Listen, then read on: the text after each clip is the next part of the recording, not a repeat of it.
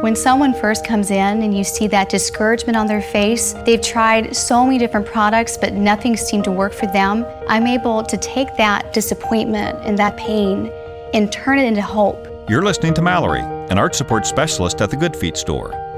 And they try the arch supports. It's a light up moment. You see their face brighten up. They go from feeling discouraged to being happy and hopeful again. For over 25 years, the Good Feet store and our arch support specialist have been helping folks live the life they love without foot, knee, hip, or back pain getting in the way.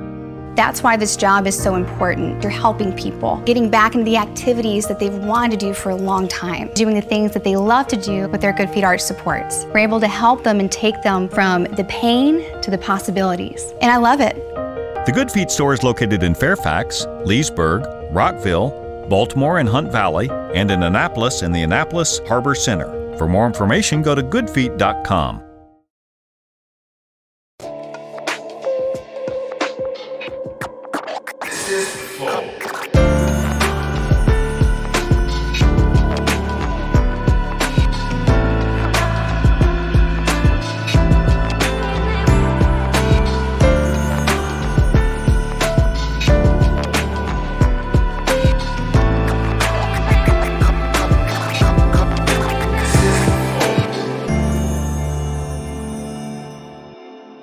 Salve, salve família, bem-vindos a mais um Flow. Eu sou o Igor, aqui do meu lado tem o Monarcão. Presente. Hoje nós vamos conversar com Fernando e Sorocaba e Fernando e Sorocaba.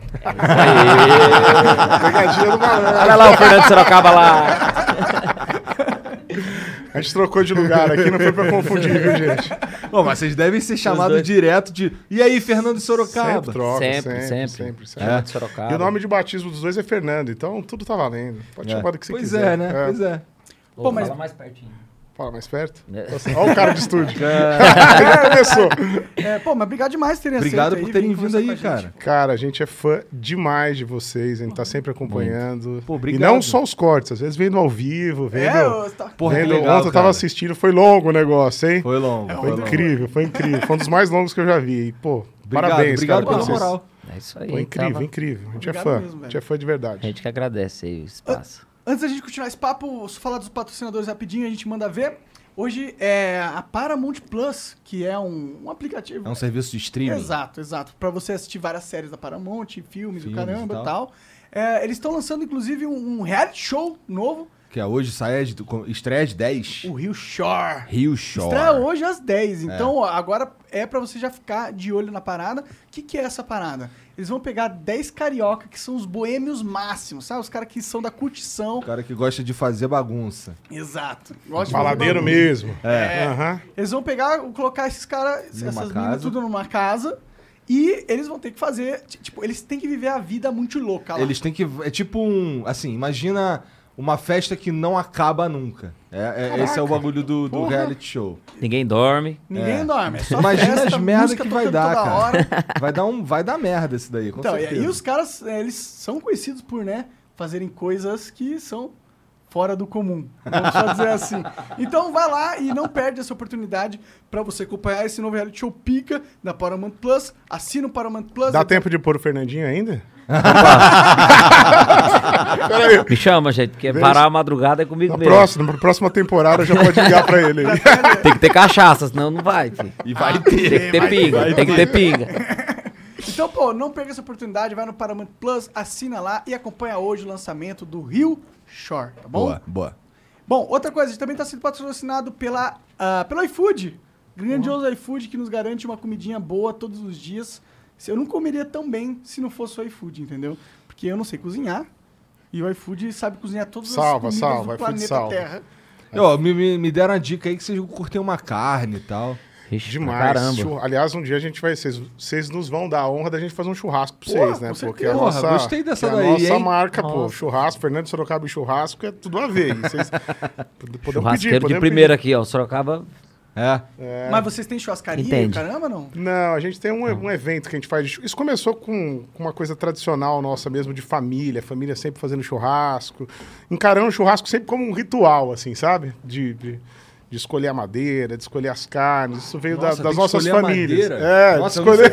É, influencia no sabor da carne, carne, rapaz. né? A gente sempre foi muito. Isso foi fluindo, até que no final do ano os fãs, a gente ia fazer festa de final do ano dos fãs, fala, pô, a gente escolheu alguns fãs para participarem e falava, meu, eu quero que você faça um churrasco pra gente. Toca, vi- ah, toca as músicas de vocês, mas queremos um churrasco. Isso foi crescendo até virar um evento incrível que tá Maneiro. rodando o Brasil de churrasco. É uma coisa bem verdadeira nossa. Assim, a gente Legal, gosta cara. muito. É. Eu quero ir, pô. Não, tá. Porra, também. Eu também adoro churrasco. Nossa, vai ser pra mim, a incrível. carne é o melhor alimento de- do É, planeta pô, Terra. incrível. Bom, eu não sei se eu não sei se a gente consegue pedir um churrasco, mas eu pedi uma pedi pros caras chamarem aí pra gente uma, uma costela pra gente comer. Ótimo, ótimo. Opa. Beleza. Incrível. Então vai chegar uma costela aí pra gente. Pô, mas Boa. se você nunca pediu no iFood e quiser pedir agora, você pode pedir por 99 centavos apenas, tá bom? Só pra quem nunca pediu. Primeira vez baixando o aplicativo, baixa lá, vê se chegou na sua cidade, às vezes é novidade aí. E pede o primeiro pedido, restaurantes selecionados, 99 centavos apenas. Dá pra encher o bucho com menos de um real, tá bom? Pois é. Mas se você também já usou o iFood, usa de novo, faz que nem a gente, a gente usa aqui todo dia. Quatro, cinco vezes por Eu- dia. é, é tipo isso, é tipo isso mesmo. Valeu, obrigado pelos cupons de iFood que vocês estão mandando também, viu?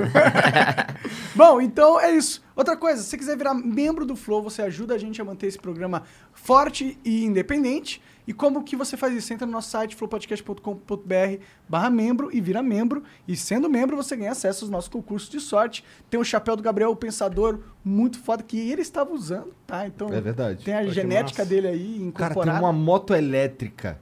Sim, essa moto é. Vai até 60 por hora. Caraca, É cara. muito foda. E não é tipo uma eu moto tenho mesmo. Incrível, tenho os uma. caras não estão brincando nos prêmios, não, hein? bicho? E é maneiro que tu não precisa de carteira, não precisa de placa, ela é elétrica. Ela é elétrica e só carrega na tomada já era. É a Green Motos elétrica que você deu aí, essa mega moto Tô elétrica. pra querendo ir gente. lá nessa loja aí que eu tô querendo pegar uma pra mim. incrível, é Eu incrível. acho uma boa. E tem também uma, um kit da Noping, kitzão Noping, tá bom? Traje da Traje Vitória. da É, Vitória. pra quem é fã de esportes e torce para os times da Noping também. Tá lá, tá bom? É isso. Seja membro. Opa! Olha, rapaz. massa. Olha aí, esse é o nosso Camisa do de hoje. Que massa, camisa do Ganso. Tô magrinho, hein? Quem fez isso aí, cara? Que massa. Quem fez isso aí, Jean? PH Freitas. PH, porra, Freitas. incrível. Obrigado, Nossa, PH. não- O código é Madrid. Pra quem quiser, para quem quiser resgatar isso daí, ó. Ah, código vo- vo- vo- é Madrid. Então, Mas Madrid só funciona também. é. Ah, Madrid é? funciona É, também. tipo, Madrid nacionalizado. Tá bom. Entendi, Boa. legal, boa. Então resgata lá só nas próximas 24 horas, depois não vai dar mais. E aí só vendendo no mercado negro que a gente vai criar no futuro, tá bom? É isso. Então é isso. Outra coisa, quiser mandar mensagem, a gente tem limite de 10 mensagens, é 400 Sparks para você comprar. Você pode mandar áudio e vídeo até 20 segundos, tá bom? Quiser mandar uma propaganda no final do episódio, custa 50 mil Sparks, áudio e vídeo de até um minuto. É a última, única propaganda que a gente vai ler no final do episódio, depois não vai ter mais. É isso. É isso? É isso. Segue nós, segue o Sorocaba e o Fernando. É Isso aí. Seguimos. Isso aí. Ô, é, já- aproveitando o gancho que o código do, do emblema é Madrid, tem uma história por trás dessa música?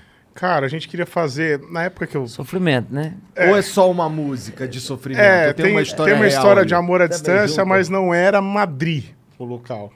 Mas a gente achou que Ah, poeticamente, vai. Aham. compondo, tem essas hoje. coisas, né? Às vezes Foi tu que Fala aí, pô. foi eu que escrevi. Foi... Era pra e se é uma chamar- música. é, e a gente. Não! Milão! Mas é muito, é muito massa isso, porque é, essa música eu não acredito, não dava moral nenhum. Foi uma das músicas mais tocadas do Fernando Sorocaba, é, nosso, é nossa evidências, né? Com, Aham. com todas as proporções. A gente é fã demais do Chitãozinho, mas é a música que andou naquele primeiro momento pro Fernando Sorocaba, demais. E eu não dava moral nenhuma. Eu escrevi ela e falei, ah, Fernandinho, vamos mandar pra alguém. Ele, não, vamos gravar. Ele foi, o- tanto que ele que começa Eu cantando a música, justamente pelo fato dele acreditar muito mais que eu. E foi a música que foi um divisor de águas no primeiro momento da carreira. É engraçado essa música, é engraçado. É, então, então é, E há, marca- há uma história real Há uma ali, história real por trás, Meio é. adaptada. é, meio pá. adaptado. Por que, que você não dava fé? Não punha fé?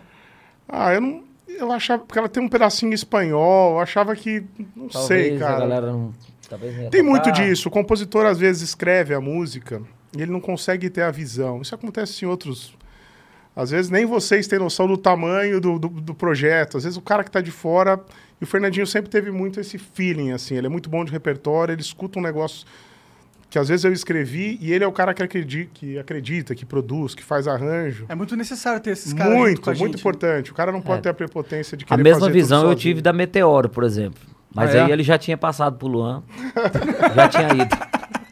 Que foi um dos maiores sucessos do Luan Santana, que também era composição do Sorocaba. Eu falei, não, grande- peraí, essa música é boa.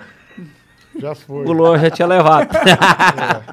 Ué, o Luan é- na cara dele. era Mas na o cara. Luan é grato a vocês pra caralho, cara. Cara, o Luan é um puta cara bacana, demais, bicho. A gente criou. É muito difícil isso, você ter uma parceria de 10 anos, como foi a minha com o Luan, e você terminar e ter o.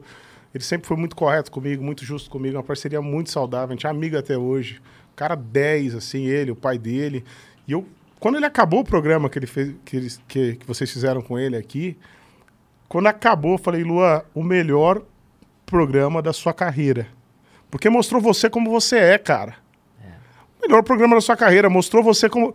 Pergunta pra ele, cara. Escrevi um texto, depois que acabei ligando, falei, foi o melhor programa que você foi. Tava muito à vontade, sendo ele. Sabe, às vezes, principalmente no começo da carreira, porque ele falava com o público teen, com o público infantil, era uma coisa muito enlatada. Se você pegar o primeiro álbum dele, eu escrevi boa parte das músicas. Eram tudo músicas purinhas, não falava de cachaça, não falava de sexo. Mas para aquele espaço de tempo, para aquele momento, ele foi muito importante. Ele trouxe um público muito jovem que entrou pelo Lua Santana, mas depois conheceu o Chitãozinho Chororó, Fernando Sorocaba, Vitor e Léo. Mas ele foi um canal de entrada para as rádios, para tudo. E assim, ele sempre ficou muito numa bolha ali, né? Naturalmente, por ser um produto que, que tinha uma linguagem mais teen. E o fato dele vir aqui no programa e falar as coisas que ele falou, do jeito que falou. Meu, ele falou um monte de putaria, um monte de coisa. Cara, o vou- perguntou pra ele se ele não era vesgo. né? cara, tu não era vesgo? aí? Falou cada merda, cada. Cara, e foi muito massa o, o- o papo, o jeito que ele conduziu. Eu falei, É, o Luan cara, é foi um dos melhores. demais, é um Ele cara bom. boa. E, e esse lado que ele boa. sempre teve que mostrar em um programa como esse ajudou ele a mostrar uma Tu coisa. acha que ele sempre que ele tinha que mostrar o lado. O, Eu tinha certeza disso. Eu já, eu já bati. Lógico que na fase jovem dele, antes dos 18 anos, quando era uma linguagem mais teen, você tem que respeitar uma questão dos fãs, né? Aham. Você tem que respeitar a idade de quem tá escutando. Mas é agora uma- ele tá num momento Mas agora ele completamente tá num diferente. momento diferente. Ele soube, ele foi um dos poucos artistas que soube girar, né? Tem artista que não consegue girar essa fase do teen pro... Hoje ele fala com o público, já há alguns anos ele fala com o público maduro, enfim, ele soube virar essa chave, mas faltava um programa como esse pra ele mostrar o que ele é, pô. Ele não, ele não ele inventou, ele, ele é aquilo. É, quando eu tô compondo com ele, quando eu tô no churrasco com ele, dessas merdas que ele fala. Esse, esse, esse é a prosa, entendeu? Entendi, entendi. E faltava um espaço pra isso, né? Então Mas qual foi... foi o momento que vocês, que vocês cruzaram o caminho com, com o Luan Santana? Cara, o Luan é, foi 2008, Grosso do se eu não me engano, né? Ele já era estourado no Mato Grosso. Ele já era tipo assim, no Mato Grosso do Sul, ele tinha um grande, ele tinha um nome, mas sempre que uma música dele começava a acontecer, aquela história que ele contou, um outro artista acabava Aham. absorvendo a música e tal, eu ficava vendo aquilo de fora e eu falei, meu, eu componho, acho que eu consigo fazer umas músicas pra esse cara e aí ele vai estar blindado, que você é parceiro dele no negócio e tal. Ninguém vai e vou roubar dar o suporte, ninguém vai, não vou deixar ninguém roubar as Mas músicas. tu conheceu porque ele já tava estourado Ele no Mato estava Grosso. acontecendo regionalmente. É, regionalmente. ele era regional, é. E tu fica acompanhando essas É, paradas. na época eu ficava muito conectado assim, com o Pode que ia acontecendo, escutava. E tinha um núcleozinho no Mato Grosso do Sul, de onde vieram vários artistas, o Teló, o João Bosco e Vinícius, Tradição. um- cara, um grupo, um volume grande de Campo artistas Grande, de lá, de Campo Grande, no Mato Grosso do Sul, e eu via que esse moleque aparecia, daqui a pouco a música dele, eu ouvi outro cara cantando. Então, foi uma. Assim, trazer ele pro time foi dar uma blindagem e a gente só precisou blindar ele musicalmente falando e dar um suporte que ele. Ele Dead virou o que virou. E ele foi. E assim, ele não sabe. É, ele não sabe o quanto ele. Até hoje, assim, ele não sabe o quanto ele foi importante pro todo, pro ecossistema. Porque é um artista que ele trouxe pro rádio a, a criançadinha que tinha vergonha de falar que gostava de sertanejo, ele trouxe para o rádio, ah, sertanejo é a música do meu pai. Então ele foi muito importante para aquele momento e uma ponte para esse cara ouvir o Vitor e Léo, o Fernando Sorocaba, o Jorge Matheus, o João E uma coisa muito importante que o Luan tem é, é, é a raiz, né? É a raiz sertaneja. Então, naquele primeiro momento, soava uma coisa mais pop, só que é, ele conseguiu se manter bem no mercado porque ele conhece realmente, ele conhece, Ele né? conhece, ele ele é viveu foda. isso. Ele cresceu no meio disso, então pra quem ele, entende de sertanejo, ele ele fala, aqui, ele ele fala com ficar- propriedade sobre música Entendi. sertaneja, ele conhece. Mas vocês não, vocês não acharam esquisito o fato de não ser uma dupla? Que ele disse que sofreu bastante por não ser uma dupla. Não tinha muito mesmo, era, É, Era muito. Os caras. eu acho que ele foi um dos primeiros artistas solo que não era. que não era. Aham. T- Tinha um artista antes que era Eduardo Costa, que era solo. Ele foi assim. é, é, um dos primeiros artistas a, a- a trazer essa coisa do solo, que era cultural do sertanejo, desde as antigas, Cantar os duetos dupla. vocais, né? Sim. Isso ficou, ele quebrou um pouco isso. E vocês, como que vocês entraram nesse mundo da música? Vocês, vocês pais... eh, O Luan, acho que ele tinha um pai que eh, gostava muito de música e tal. É. É, no no meu caso foi mais composição. Eu fazia faculdade de agronomia em Londrina, no Paraná. E na faculdade eu comecei a compor, mandar música para outros artistas, mas esses artistas não queriam gravar. Eu mandava a música, o cara falava, Sorocaba, é muito boa, é muito legal, mas grava você, Mas cara, tá legal na você." sua Mas voz. tu já era Não- Sorocaba? É, eu já era um apelido de faculdade, era Sorocaba. Sorocaba. Era um apelido de- da universidade, da UEL lá. Entendi. E daí você falava, cara, Sorocaba, essa moda é legal tal, mas é pra você. Eu falava, cara, eu não sabia se aquilo era uma desculpa pra falar uma merda. Que muitas vezes, Tá né? uma merda. É uma merda, fica com gravar. isso. Ou se, eu- resumo, eu acabei acreditando naquilo e Com certeza. tomei vergonha na desculpa. cara e fui atrás de gravar essas músicas.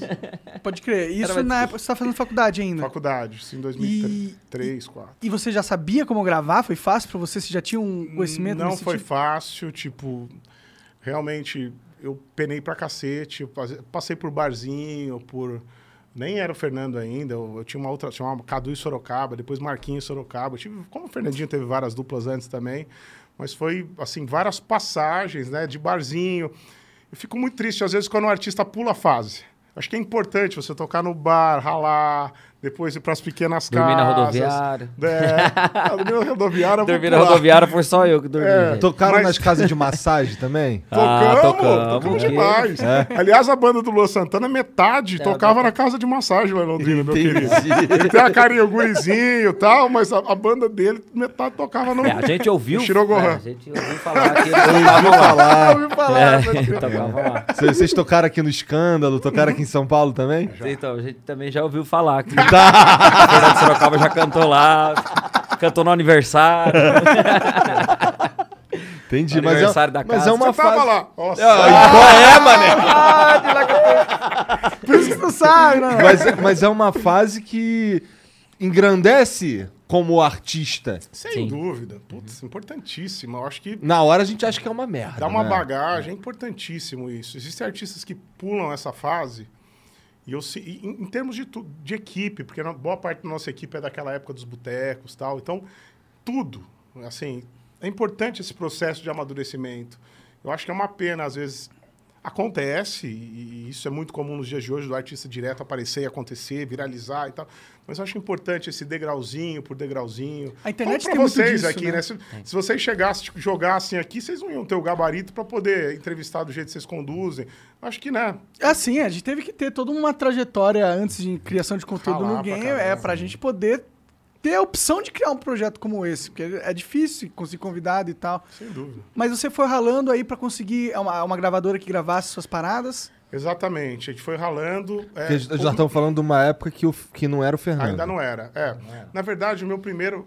As pessoas enx- me enxergam muito como empreendedor, né? O Fernandinho fala, você é mais. tem Não, essa eu cabeça quero- eu mais quero falar sobre isso mais- também. é. E, assim, acho que o meu ele primeiro essa- projeto de empreendedorismo foi fazer um DVD. Esse era o desafio para a época, né? Lógico que isso muda toda hora, para estourar. né? Mas na época eu enxergava que se eu fizesse um DVD quando ninguém tinha. Você lembra a época do Piratinha? Que o cara passava com um caderninho Aham. assim. Ah, tem o DVD da Ivete Sangalo, o DVD do Bruno Marrone, DVD lá. Aham. Fala, pô, e se tiver o DVD do Fernando Sorocaba? E eu meio que usei a pirataria na época para alavancar o projeto. Então eu saí, consegui ganhar uma grana na época de boteco na faculdade e tal, juntei toda essa grana quando eu me formei, eu fui em busca desse DVD quando ninguém tinha. Então esse projeto foi, eu tinha muito pouca grana, cara, não tem um cenário, vou na chácara mais bonita de Londrina para que já tá pronto, o cenário tá pronto, vamos montar lá. Ah, mas de final de semana os câmeras vão cobrar mais, então vamos fazer numa terça, que não tem casamento na chácara, vamos convencer, então vamos convencer os músicos a gravar num preço barato. Então foi o primeiro projeto mesmo de Mas eu acho que o empreendedorismo. grande, o grande ponto aí foi músicas. de ser músicas inéditas. Eu já tinha as músicas testadas é. que eu fiz na época de faculdade, né? E quando a gente foi para essa, pra essa gravação, foi assim, o povo já estava cantando na cidade, a música já andava, e daí teve toda a estratégia de lançamento. Uma delas que eu vou contar antes, depois da gente alongar o papo, foi que a gente pegou esses DVDs e primeiro deu para o pirateiro copiar, ele mesmo soltava, isso ajudou bastante, mas segundo, a gente foi para o litoral, pegou toda a grana que a gente tinha, investiu em material CD, foi para o litoral de Balneário Camboriú, Santa Entregar pra Catarina, e dava pra galera. Porque a gente sabia que lá no litoral o povo tava muito apto a entender o que as outras tribos estavam escutando. Então a gente chegava nos carros, aqui Fernando Brasil. Sorocaba, tá, tá. É, o litoral vai Saía, vir. Ia jogando espalhava pro Brasil inteiro. os formadores de opinião de todo o Brasil e pro Ah, eu litoral. voltei, o cara lá da Rondônia chegava lá, bicho, é isso aqui aqui tá que estourado tá. na praia. É, faz sentido. Não, é, eu não tinha pensado nisso, né? No poder do literal nesse, nesse É. sentido, É, né, porque cara? traz os formadores de opinião do Brasil inteiro. E quando eles voltam, como formiguinhas, eles vão. Esse vírus vai infectando a cidade deles. Olha o que tava rolando no litoral. Será que é por isso que o Rio foi E a tão galera- forte na, na questão da música no Brasil? Porque lá é um- é o maior litoral de todos, né? Faz sentido. Acho que o fluxo de turistas, né? Sim. Porque o cara chega de fora, lá no Rio, apto, com o ouvido aberto para entender, o- né? Sim. Pra entender o que tá rolando. Então, E doido pra essa- levar uma novidade também pra cidade, né? Porque a galera sempre gosta de chegar e falar, não, tô ouvindo isso aqui. no Rio. olha o que eu É, encontrei." essa porra. Caralho, mas muito, muito. louco isso isso. foi em que ano, cara?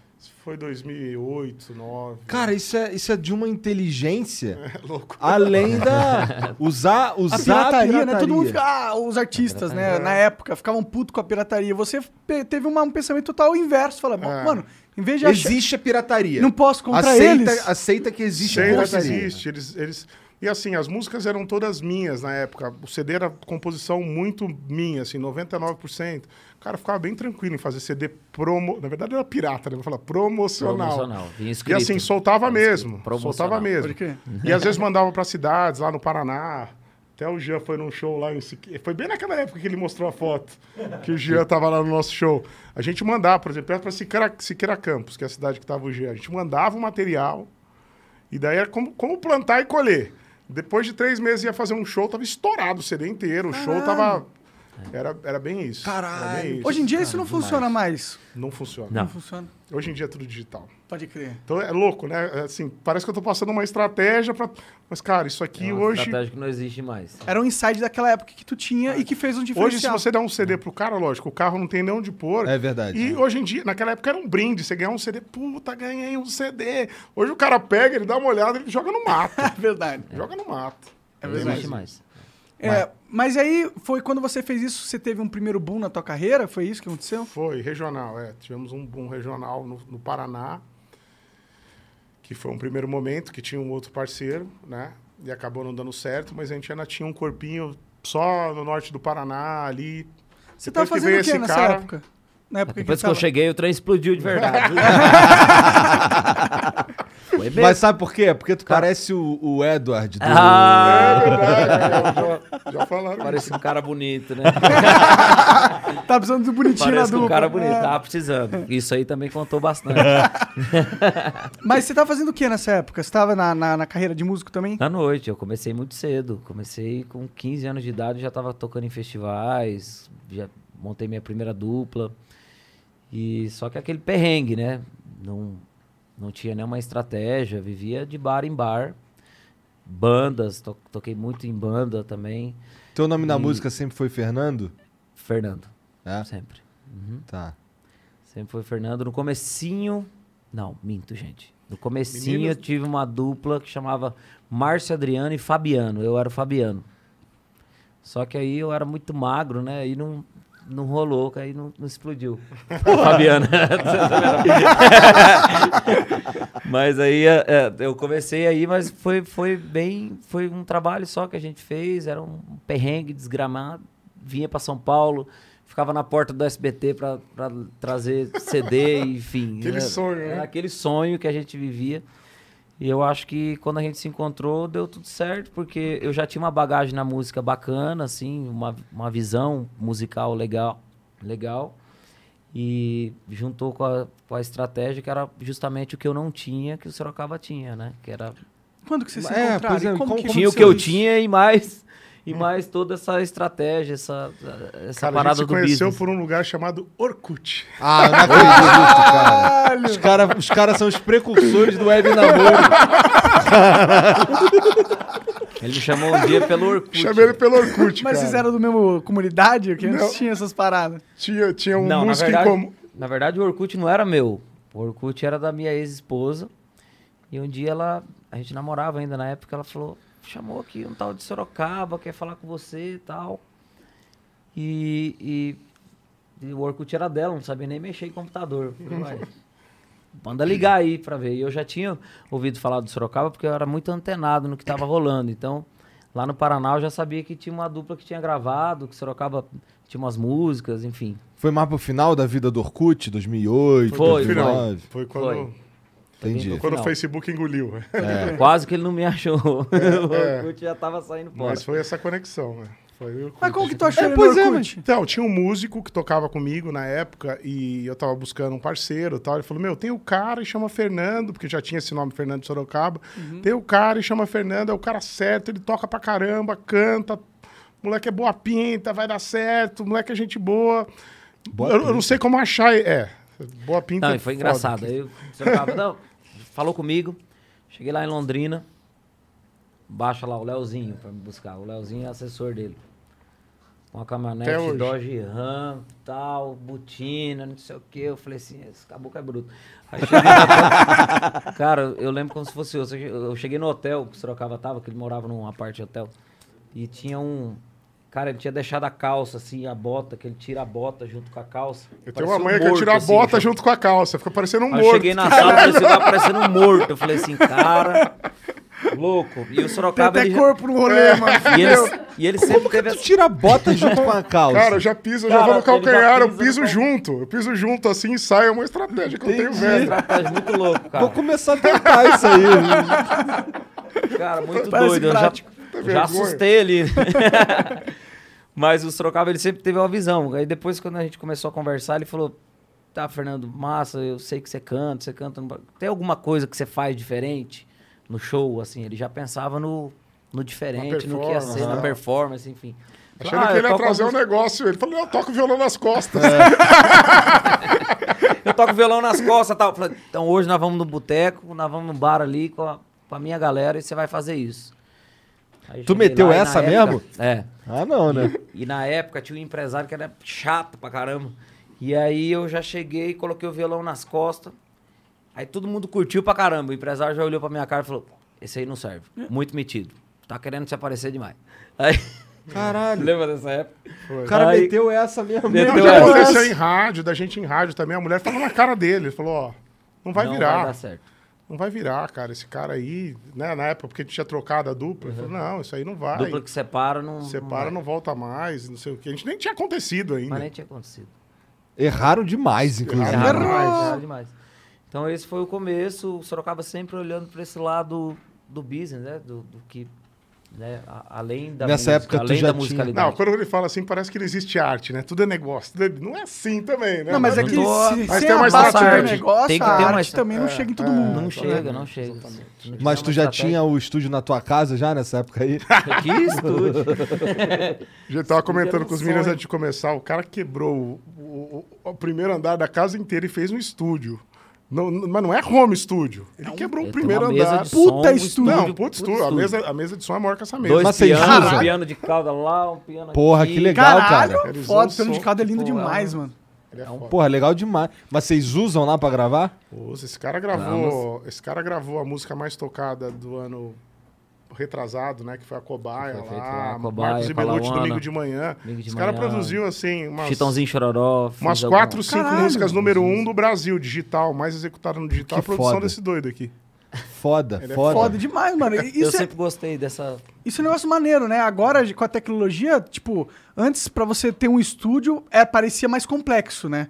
Agora, tipo, se você tem dinheiro, você pode montar um puto estúdio na tua casa. É, mas por outro lado também hoje é, é, hoje tá muito hoje com pouca coisa você faz, né? É verdade. Verdade. Tipo, antigamente você tinha que usar um microfone especial, tal.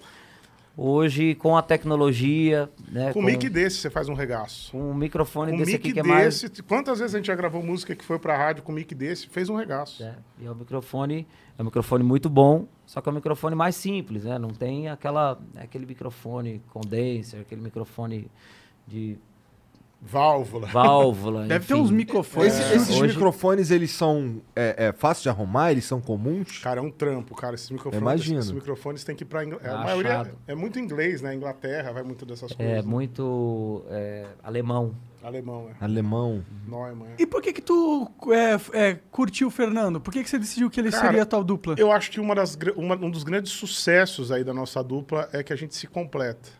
O Fernandinho, ele tem uma característica muito diferente da minha em diversos sentidos. Ele é muito musical, ele é muito produtor, ele é muito de...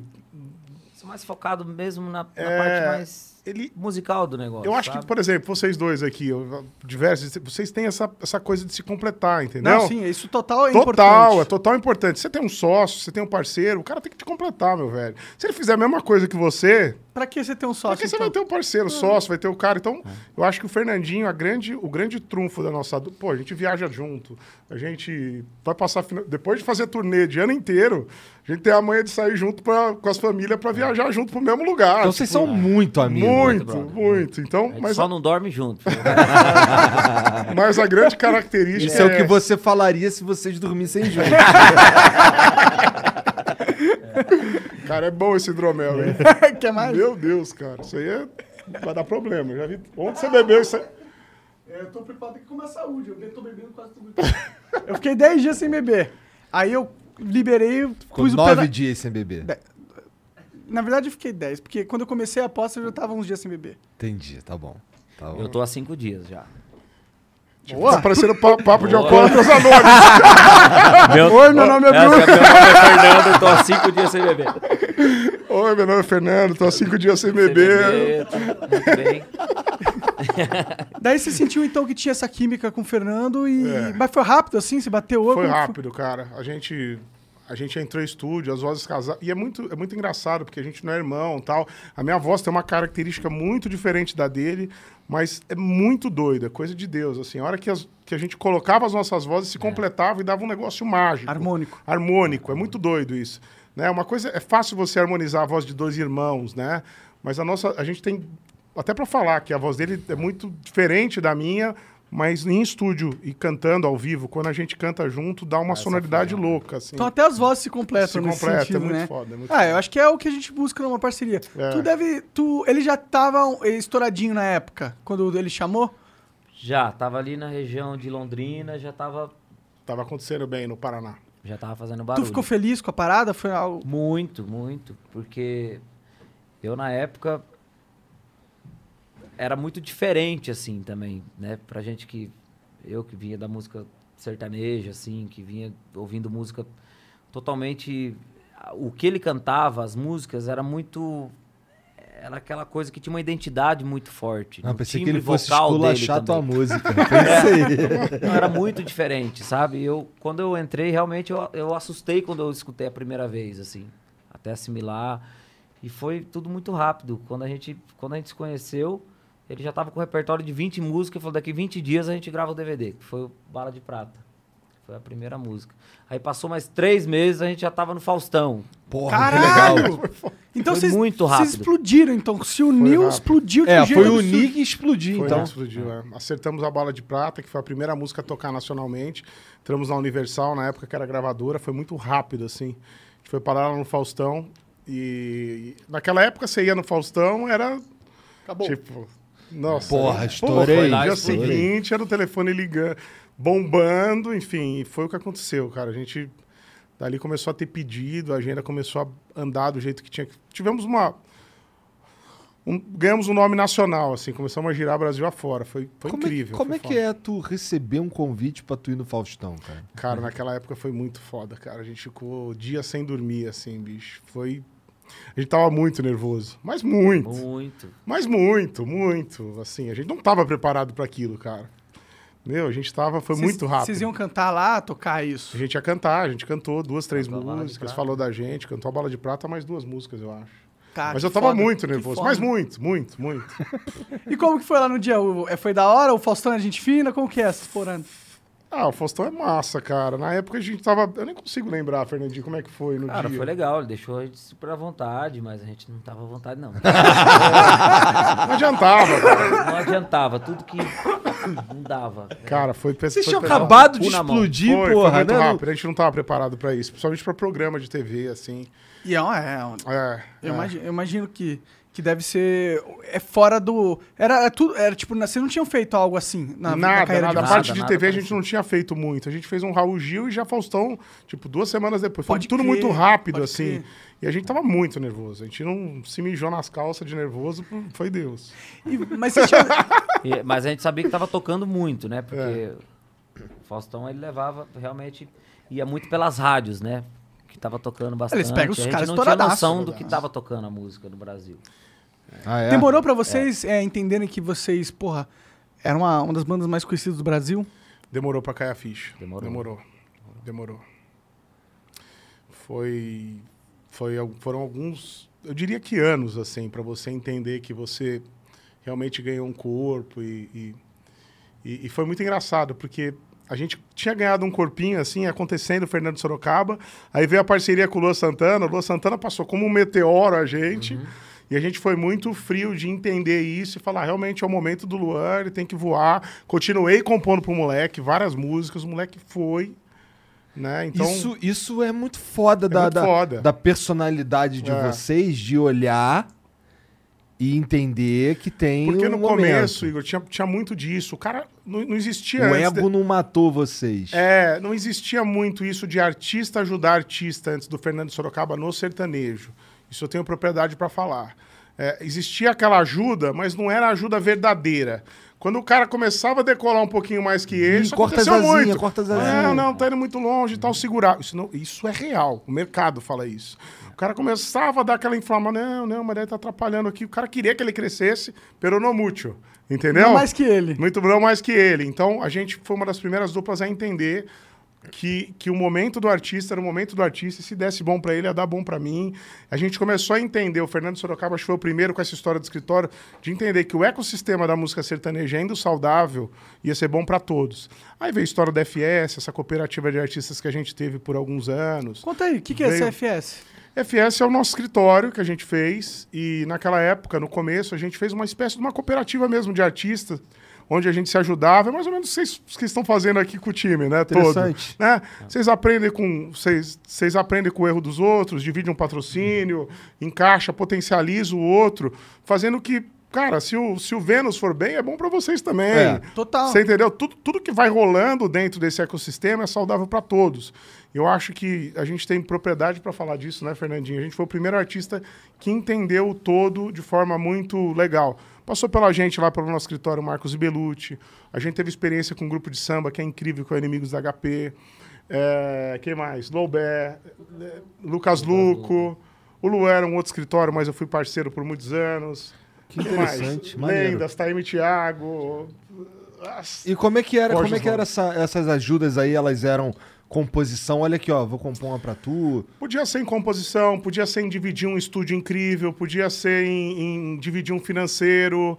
É, o nosso time de marketing ajudava o time de marketing dos outros, as estratégias, a abordagem na rádio. Era um leque de coisas que a gente entregava para o parceiro, né? Que ele teria que sair buscando, aprendendo, né? Então, acho que isso, nós- composições, é, a questão É, de nós, Na época, editora. como tinha. o- gravadora. Como o nome era mais forte, era o nosso, até então, dentro desse escritório no começo, a gente. Muita, muitas coisas chegavam na gente, tipo música, né? A música. Uma história legal é da música Domingo de Manhã. Essa foi foda. A música Domingo de Manhã era uma música que a gente. que era pra gente gravar, a gente sempre foi muito amigo do, do compositor, que é o Bruno Calimã. E nessa época o Marcos Belucci tinha acabado de entrar no escritório. E, e a gente sabia que a música era muito boa. Então a gente tinha essa cabeça de falar: bom, o Marcos Belucci acabou de entrar, vamos pôr essa música aqui. Tem uma continha pra pagar também, aí precisa, né, ajeitar a vida dos caras. E, e, e foi essa. Essa gente sempre teve essa frieza. Essa música é uma música top, mas é pra ele, É. né? Muitos caras, não, vamos pegar essa aqui, vamos pegar... Pega tudo pra mim. Então, Vamos pegar tudo pra mim. Meio que Vou pegar as melhores Vou e pegar as aí, melhores. mais ou menos É, eu é. passo. Que é o que É. acontece Aham. na E, e- das e- vezes. e o Marcos Bellucci não botava muita fé na música. A gente falou: você pode escolher as outras 13. Essa aqui, que é a 14, você tá obrigado a gravar, porque a gente acredita. E os caras, e o Bellucci mesmo, o Marcos também conta essa história. Eles acreditaram e virou um puta hit. Foi a música mais tocada de, de, de 14, né? De 14. No é. Brasil. Caralho. No Brasil, foi. Que foda. Produção desse doido aqui. Ah, é mesmo? Cara, E muito tinha foda. muito a ver. E a música também, a música tem muito disso, né? De ter a ver com o artista também, sabe? A gente, a gente já escutava a música e falava, cara, essa música talvez a gente não vai conseguir interpretar tão bem. música é assim, se não tem quem que é acredita, cara, se não sabe? tem quem acredita. É muito engraçado que o compositor dessa música, deixa eu contar do Calimã, desculpa interromper. Bruno Calimã é um puta de um compositor, um dos mais fodas do Brasil. E um dia ele foi em casa, cara, eu queria conhecer ele e tal. Tinha ouvido falar que ele ia, tava indo muito bem e tal. É, E aí uma vez ele veio para São Paulo, até deixa eu fazer uma vírgula. E ele veio para entregar uma música pro Daniel. Ninguém conhecia o cara. Ele veio para entregar a música pro Daniel. Ele veio com 200 reais só e- e- e- e tinha que entrar na balada para entregar o CDzinho pro Daniel, que era uma música que ia estourar. E o cara falou, cara, não... e ele começou a perguntar pro segurança da boate. Ele falou, cara, posso entregar essa música? Ele falou, cara, que você não vai, você não vai ter acesso ao Daniel. Vai pelo fundo do beco lá, que é onde a van do Daniel vai entrar. E ele foi pro fundo desse beco com esse CD, com aquele sonho tal, para entregar. Aí veio a polícia. Ah, tinha um pivete antes. Tinha um pivete ali atrás no fundo. O cara falou: O que, que você tá fazendo aqui? O que, que você tá levando aí? Não, cara, eu sou compositor, eu vim da Bahia, eu vim entregar um CD pro Daniel, por favor, tal. Quero entrar. Falei, não, que pode, Daniel? O que, que você tem? Passa carteira, não sei o que, tal. Nisso, como num filme, vinha vindo a polícia, do outro lado. A polícia fazendo escolta pro Daniel pra entrar na balada. A polícia, mão na cabeça, o que vocês estão fazendo aí? Tava o Calimã e o Pivete, os dois com a mão assim, na, da parede. Caralho. Cara, seu soldado, E caralho. o cara, meu, o que vocês estão fazendo? Tá, a, a polícia, cara, o Pivete me fala. Pô, mano, nós é compositor. Ele falou que era compositor. Pô, mano, nós é compositor. o cara revistando o Calimã e ele, compositor porra nenhuma. Pô, fala aí o que, que tá rolando, não sei o que e tal. Porra, mano, nós é compositor. Aí o moleque, cara, o, o, o, Calimã tentou explicar. A gente, eu vim da Bahia, tá? O moleque começou assim. Aí aí o cara falou: "To- canta. Como é que ele falou? Canta. Vocês são compositores, então canta a música que você veio. O Calimã começou 24 horas, que era a música que ele. O moleque do lado.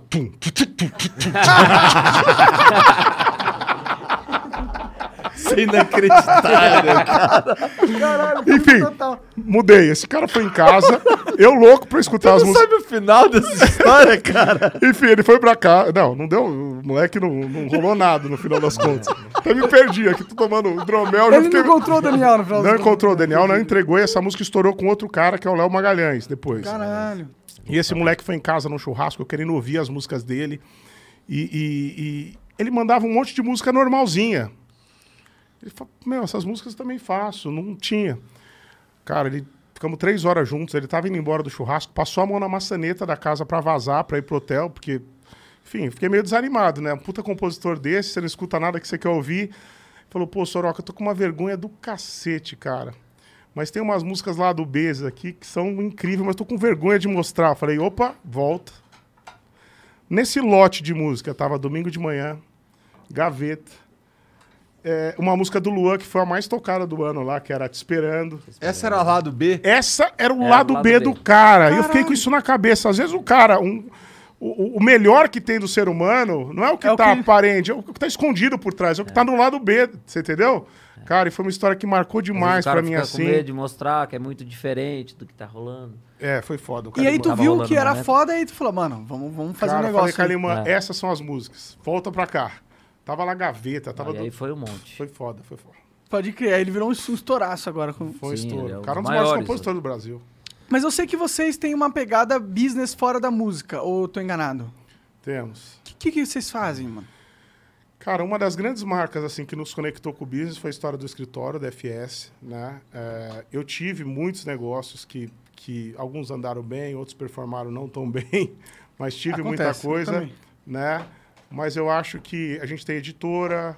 O que mais, Fernandinho? A questão dos estúdios. São dos estúdios. Eu tenho uma marca de pescaria que eu gosto demais de Ah, é? pescar. O que, que você vende nessa marca? É vara e iscas? Agora vai começar a vender vara, mas antes era. é, sempre foi boné, camiseta, vestuário mesmo. cara é Ah, pescado, Pra entendi. A pescaria, eu sou moda pro viciado. pescador. Moda pra pescador. Tu é viciado em pesca? É, camiseta, com- camiseta Como com... é que é uma moda de pescador? Moda de pescador. Ai, como é difícil. A vida do pescador. E eu tenho essa marca de pesca, vem de.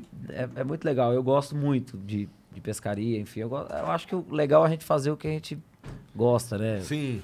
Empreender na área, que, Empreender tu, área que... que- tu curte. É. Porque tu faz com mais tesão, né? Mas lesão. Sorocaba também tem várias coisas dentro do cavalo, que ele gosta, adora Cavalo? cavalo. Tu cria cavalo? cavalo. Tem uma fazenda adoro. de cavalo? Eu adoro. Eu adoro. Mas cavalo pra corrida? Cavalo do quê? Pra procriação? Meu avô era criador de cavalo de corrida. Hum. Sempre Ah. gostou muito. E, enfim, assim, o cavalo é uma coisa que, que tá no meu DNA. Assim, eu sempre gostei demais de cavalo. Tenho um cavalo de rédeas, que é uma modalidade western, assim, tipo no adestramento western, isso que eu, que eu curto. O que, que é o eu- cavalo de rédeas? Eu não manjo. mano. Ele é tipo um cavalo de adestramento. Assim, o cara reproduz com o cavalo o que ele faria com o cavalo a campo pro manejo com gado, entendeu? Entendi. Então o cavalo tem que cercar o gado, ele tem que. pa- Essas manobras todas viraram uma prova. Pode O crer. cavalo tem que parar rápido, esbarrar, virar, enfim. E, e isso é a prova, assim, de rédeas. Eu curto demais. Eu crio o cavalo pra essa pegada. Entendi. Essa é- aí você vende esses cavalos pra é, fazendeiros que querem usar eles no... exatamente, exatamente. Que cavalos. entendi. O cavalo faz parte do manejo, né? Do dia a dia do gado. As pessoas. Mas, conectam claro, isso. total. No É, campo, é, o cavalo é a maior, uma das maiores ferramentas. É. Então tu cria pra competir e cria pra uso prático também. Também, também, também. Para ir para o campo, cavalo de, de campo mesmo, para as fazendas e tudo mais. Então a minha paixão, fora fora a música, é cavalo e o Fernandinho é pesca. Ah, Esse aqui é pescador pescar. e dos bons. Já pescou nos Música e lugares. pesca. Várias histórias de pescador, Várias né? histórias. Várias histórias. Que tipo de pesca tu curte? Eu sei que tem vários. Gosto de pescaria esportiva, vou muito pra Amazônia. É mesmo? Ah, é? E é uma técnica que está sendo bastante usada hoje no Brasil. Antes era mais lá para fora, né? Que o pesca e solte. E, e hoje está bem legal. Acho que tá, isso até está ajudando com relação é, à preservação, né? A preservação da natureza. Então hoje a galera já entende que o turismo é, funciona mais do que vender o peixe, tirar o peixe ali do rio. Tem algum peixe que tu gosta mais de pescar? Porque meu pai, meu pai gosta muito de pescar também. Mas ele curte pescar roubalo. O negócio dele é Gosto. pescar roubalo. Gosto muito de pescar robalo também, mas o tucunaré pra mim é o mais O que, que ele tem de especial? Eu acho que ele de, do rio assim, de água doce é o peixe mais mais agressivo, mais briguento. Tá. E ele tem uma coloração incrível assim, depende é, algumas depende da época do ano, ele tá com uma cor diferente, é um peixe muito legal. Quanto que ele É chega? um peixe que você mostrar no mundo inteiro, você chega lá, você mostra pros gringos, eles ficam apaixonados pela coloração do peixe. Ele é grandão? Ele é grande, é um tucunaré que é mais pra Irmão, esse louco, amazônica. Ele subiu uma vez. Ele faz loucura com esse negócio de pesca. Ele tá na humildade aí. Mas ele já saiu do litoral de Ilhabela, numa canoa do tamanho dessa, dessa mesa. E tocou pro, pra debaixo de uma plataforma de petróleo. Posso falar? De petróleo. Caralho! Falou, não, embaixo da plataforma de petróleo que Quatro pesca, horas. meus amigos Quatro falaram. horas de mar adentro pra chegar. Uma falei- canoa. Uma canoa. Não, Não, não, era não canoa. A primeira vez que você foi, você foi no, num barco pequeno. Pequeno. Tem que pegar as condições do, tempo, tem que estar boa. Não, ele falou, ah, eu falei, quanto tempo leva? Ele falou, ah, quatro horas com o tempo bom, mas se eu tiver lá e virar o tempo, é 12 horas pra voltar. Nossa! Falei, cara, Fui lá umas quatro vezes já. Isso é perigosíssimo, mano. Ah, mas é com segurança, a gente vai com segurança. Com segurança. Uma canoa. E é muito legal fazer essas E é gostoso o tucunaré? Ou tu nunca Cara, come? Não, nunca come. A gente. O tucunaré é bom, assim, a gente pega. Normalmente tem, tem uma. O tucunaré azul, que é esse peixe que a gente pega, a gente preserva bastante, assim, ninguém mata. E aí devolve. ele. Esse é o que devolve. devolve toda vez. Mas o tucunaré é um peixe muito saboroso, sim. Tem peixes menores, tipo o tucunaré borboleta, que normalmente a gente faz na beira do rio. Mas Isso que deve ser foda. nada- Você pescar um peixinho, aí você faz uma fogueira. Isso. Aí tu fica lá de boa comendo E peixinho. antigamente também não tinha câmera, né? O povo matava o peixe, tinha que, o único jeito que- tinha pra provar que você foi pescar era levando o peixe o pra peixe. casa. Então hoje já Não, tem ele o solta celular, você É, já dá bate a foto, fotona, levou, pá. Qual que foi o maior ele peixe? Coloca o solta, peixe ele é um dos poucos da caras que maior. Ele é um dos poucos caras que lutam, que, que Lógico, tem, um- tem uma galera mais profissional que faz isso, mas ele realmente solta. Eu sou prova disso. Acho que uma ou duas vezes na vida eu comi um peixe que você pescou mesmo. Tudo só. Cadê o peixe? Soltei, soltei. Ele tem as fotos pra provar. Então eu toco do- um toque de celular, ele solta mesmo. Isso é, É, importante. Sim, super, eu acho super foda. Tipo, qual foi o peixe que você. maior peixe que você pescou na vida? Piraíba, Rio Araguaia. Peguei uma piraíba de 1,60m. Um metro e sessenta. Quantos Metro e quilos levava essa porra? Piraíba é um bagre. Ele tem muito na região do Araguaia ali, do, de, divisa do é, ali do, do Goiás com o Tocantins e tal. E ali é, um, é, um, é uma região que tem muito esse peixe. E eu peguei um peixe gigantesco ano passado. 1,60m. Porra! Mas o recorde desse peixe é de 2,28m, se eu não me engano.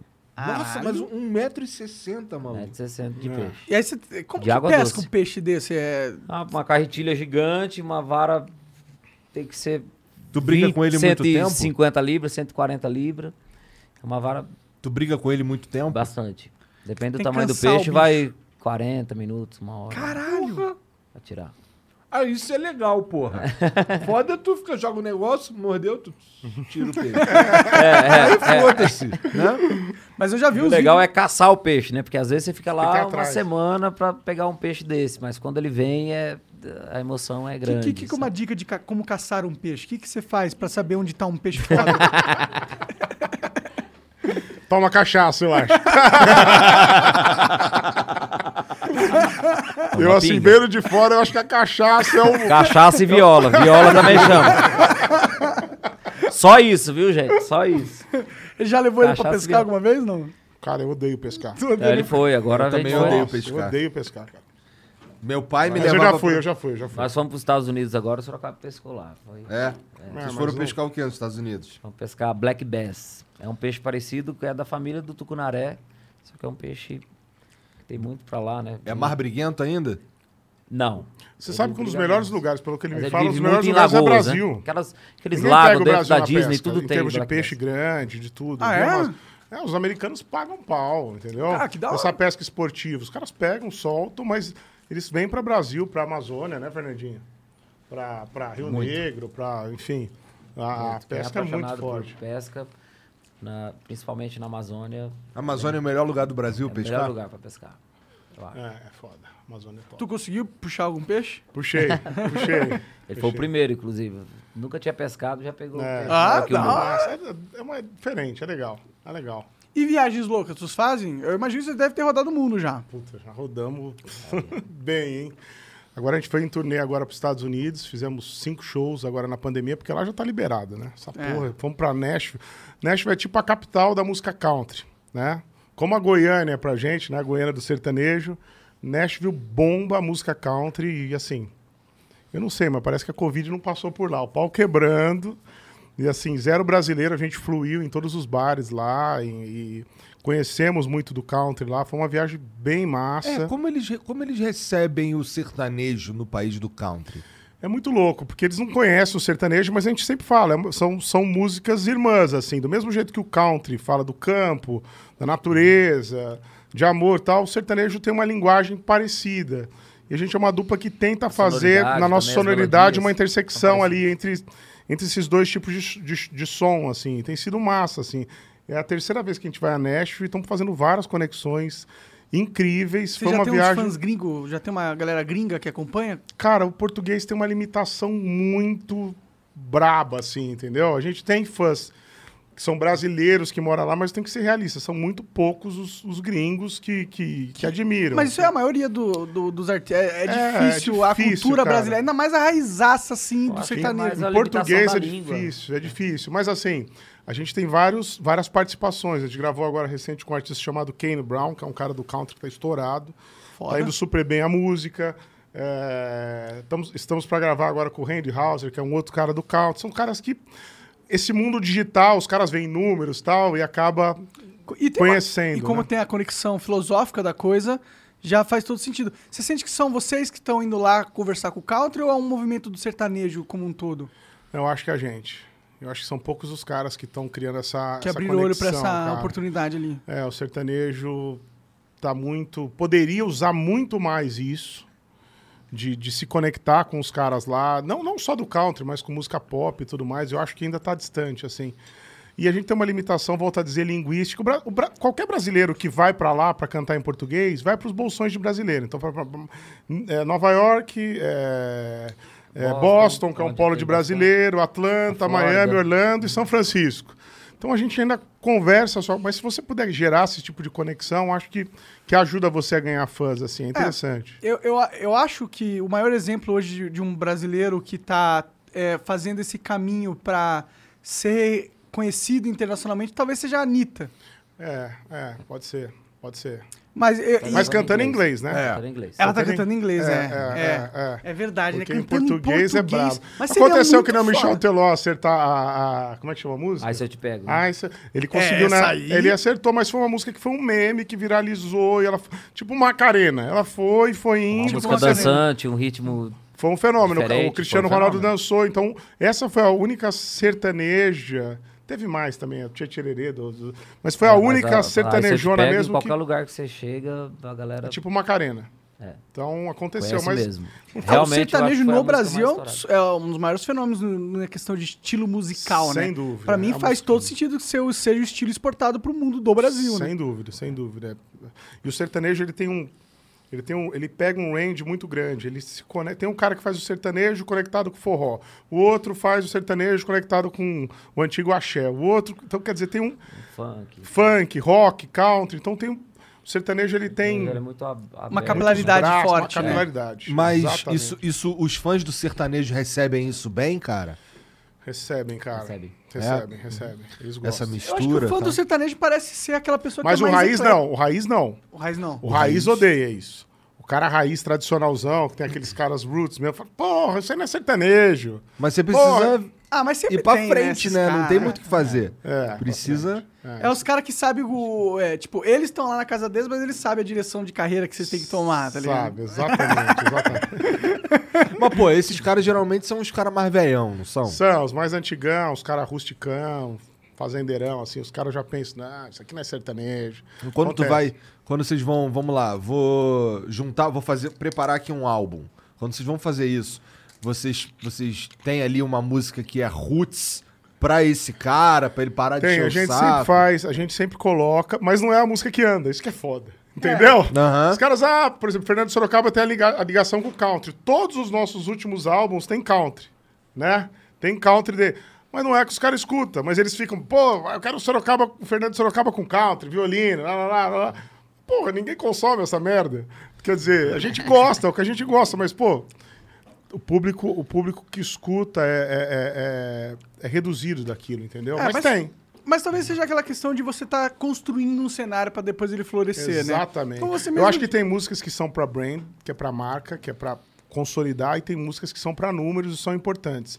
Então você tem que saber surfar nisso durante a carreira. Uma carreira de 15 anos que é a nossa, você tem que saber quando você tá reforçando sua marca, e o Fernando Sorocaba pensa nisso, ó, essa música aqui talvez não vai viralizar, Nossa não vai dar cara. vida pra... Mas, cara, isso é Fernando Sorocaba. Uma identidade, né? É. né? Isso é mais começo. difícil. Isso é o mais criar. difícil. É mais Até você achar essa linha estreita pra andar aqui, não ser muito popularzão, não ser muito complexo.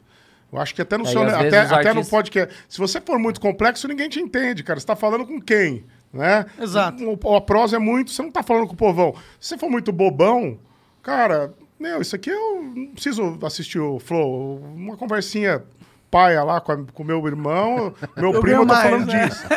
Você entendeu? Então tem que, tem que saber mixar isso, né? Isso que é foda. Com certeza. E esse é um desafio da carreira do artista. Esse é, eu imagino que deve ser um dos maiores desafios. Tem outros desafios que, pô, vocês hoje são uma referência no sertanejo, grandes músicos e tal. Então, portanto, vocês têm a, a condição de saber o que foi, o que te possibilitou chegar mais nesse local e o que te impediu. É, vocês estão na, vocês estão na estrada há muito tempo. Cara, Muito. É. Só, só, o, só o clipe de Madrid, eu tava vendo hoje, tem 11 anos. 11 anos, cara. Né? Tô ficando velho, Fernandinho. Tava até brincando ali. Hoje em dia, o sujeito entra no camarim Não e fala um assim: fio minha mãe, cara." minha mãe. Não fala, Sorocaba, eu não sou seu fã. A minha mãe é sua fã. tipo, Leonardo já não é Leonardo, eu não sou seu fã. Minha avó é sua fã. Daqui a pouco é a avó. Nós já estamos na fase mãe.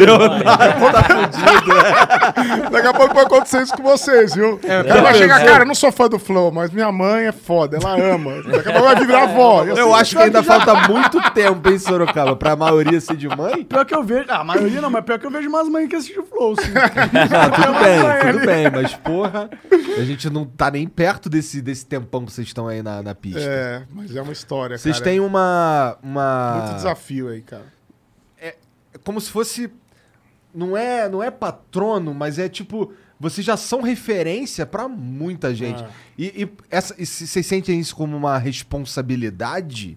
Como é que é isso? Responsabilidade. Assim, acho que quando você chega num certo patamar, né, Fernandinha? Você, você começa. Você tem que pensar. E você tem que ser muito astuto para não deixar. É, para saber mixar, achar essa linha estreita entre arte e não perder público. Esse é, essa é a porra do desafio da longevidade, né? Se a gente fosse turrão, dois artistas aqui turrão, ah, cara, não vou fazer isso, não vou gravar aquilo, não vou me render essa onda, não vou me render aquela. Então a gente, a gente entende muito bem o que é música pra, de Fernando Sorocaba, de carreira, como uma Madri, que se a gente soltasse hoje na rádio, ela ainda era contemporânea, entende uma música tipo Paga Pau, que foi lá atrás, que era uma modinha, foi uma gíria da época lá de 2000, e, passou, e ela nem tem que estar, às vezes, no show. Então, é, é, a gente tem essa consciência, e o artista que perde isso, às vezes ele se desconecta do público, né? Então, esse, esse é o grande tchan aí da, desse, dessa longevidade da carreira. Como é que vocês decidem as músicas que vão pro show? Cara, é, a gente tem que estar muito antenado do que tá rolando, levar músicas também. A gente não faz os shows só com as nossas músicas. Tem que ver o que, que tá rolando no mercado. E a gente, como o Sorocaba disse, o sertanejo ele é muito aberto para tudo, né? Então hoje a gente canta. Se tiver uma música estourada do rock, a gente tá cantando. Maneiro. Se tiver uma do forró, a gente tá cantando. A gente tá. Eu acho que você tem que Cantar um funkão, pensar em pô. tudo, um funkão, às vezes um Sorocaba desce até o chão. Tem que descer. Imagina ele de bota, É, imagina, chapéuzinho, imagina. descendo até o chão, deve ser maneiro. Mas é, a, gente, a gente tem sempre essa. é, lógico, a gente. Tudo que a gente pega também, a gente coloca. Deixa um pouco também pro nosso estilo, né? A gente puxa, traz pra nós, traz pro, pro som que a gente gosta. Muda, às vezes, o arranjo da música pra ficar dentro do que a gente Entendi. curte. Quais são, quais são os points, assim, mais interessantes de se tocar no Brasil, cara? Pro sertanejo, É.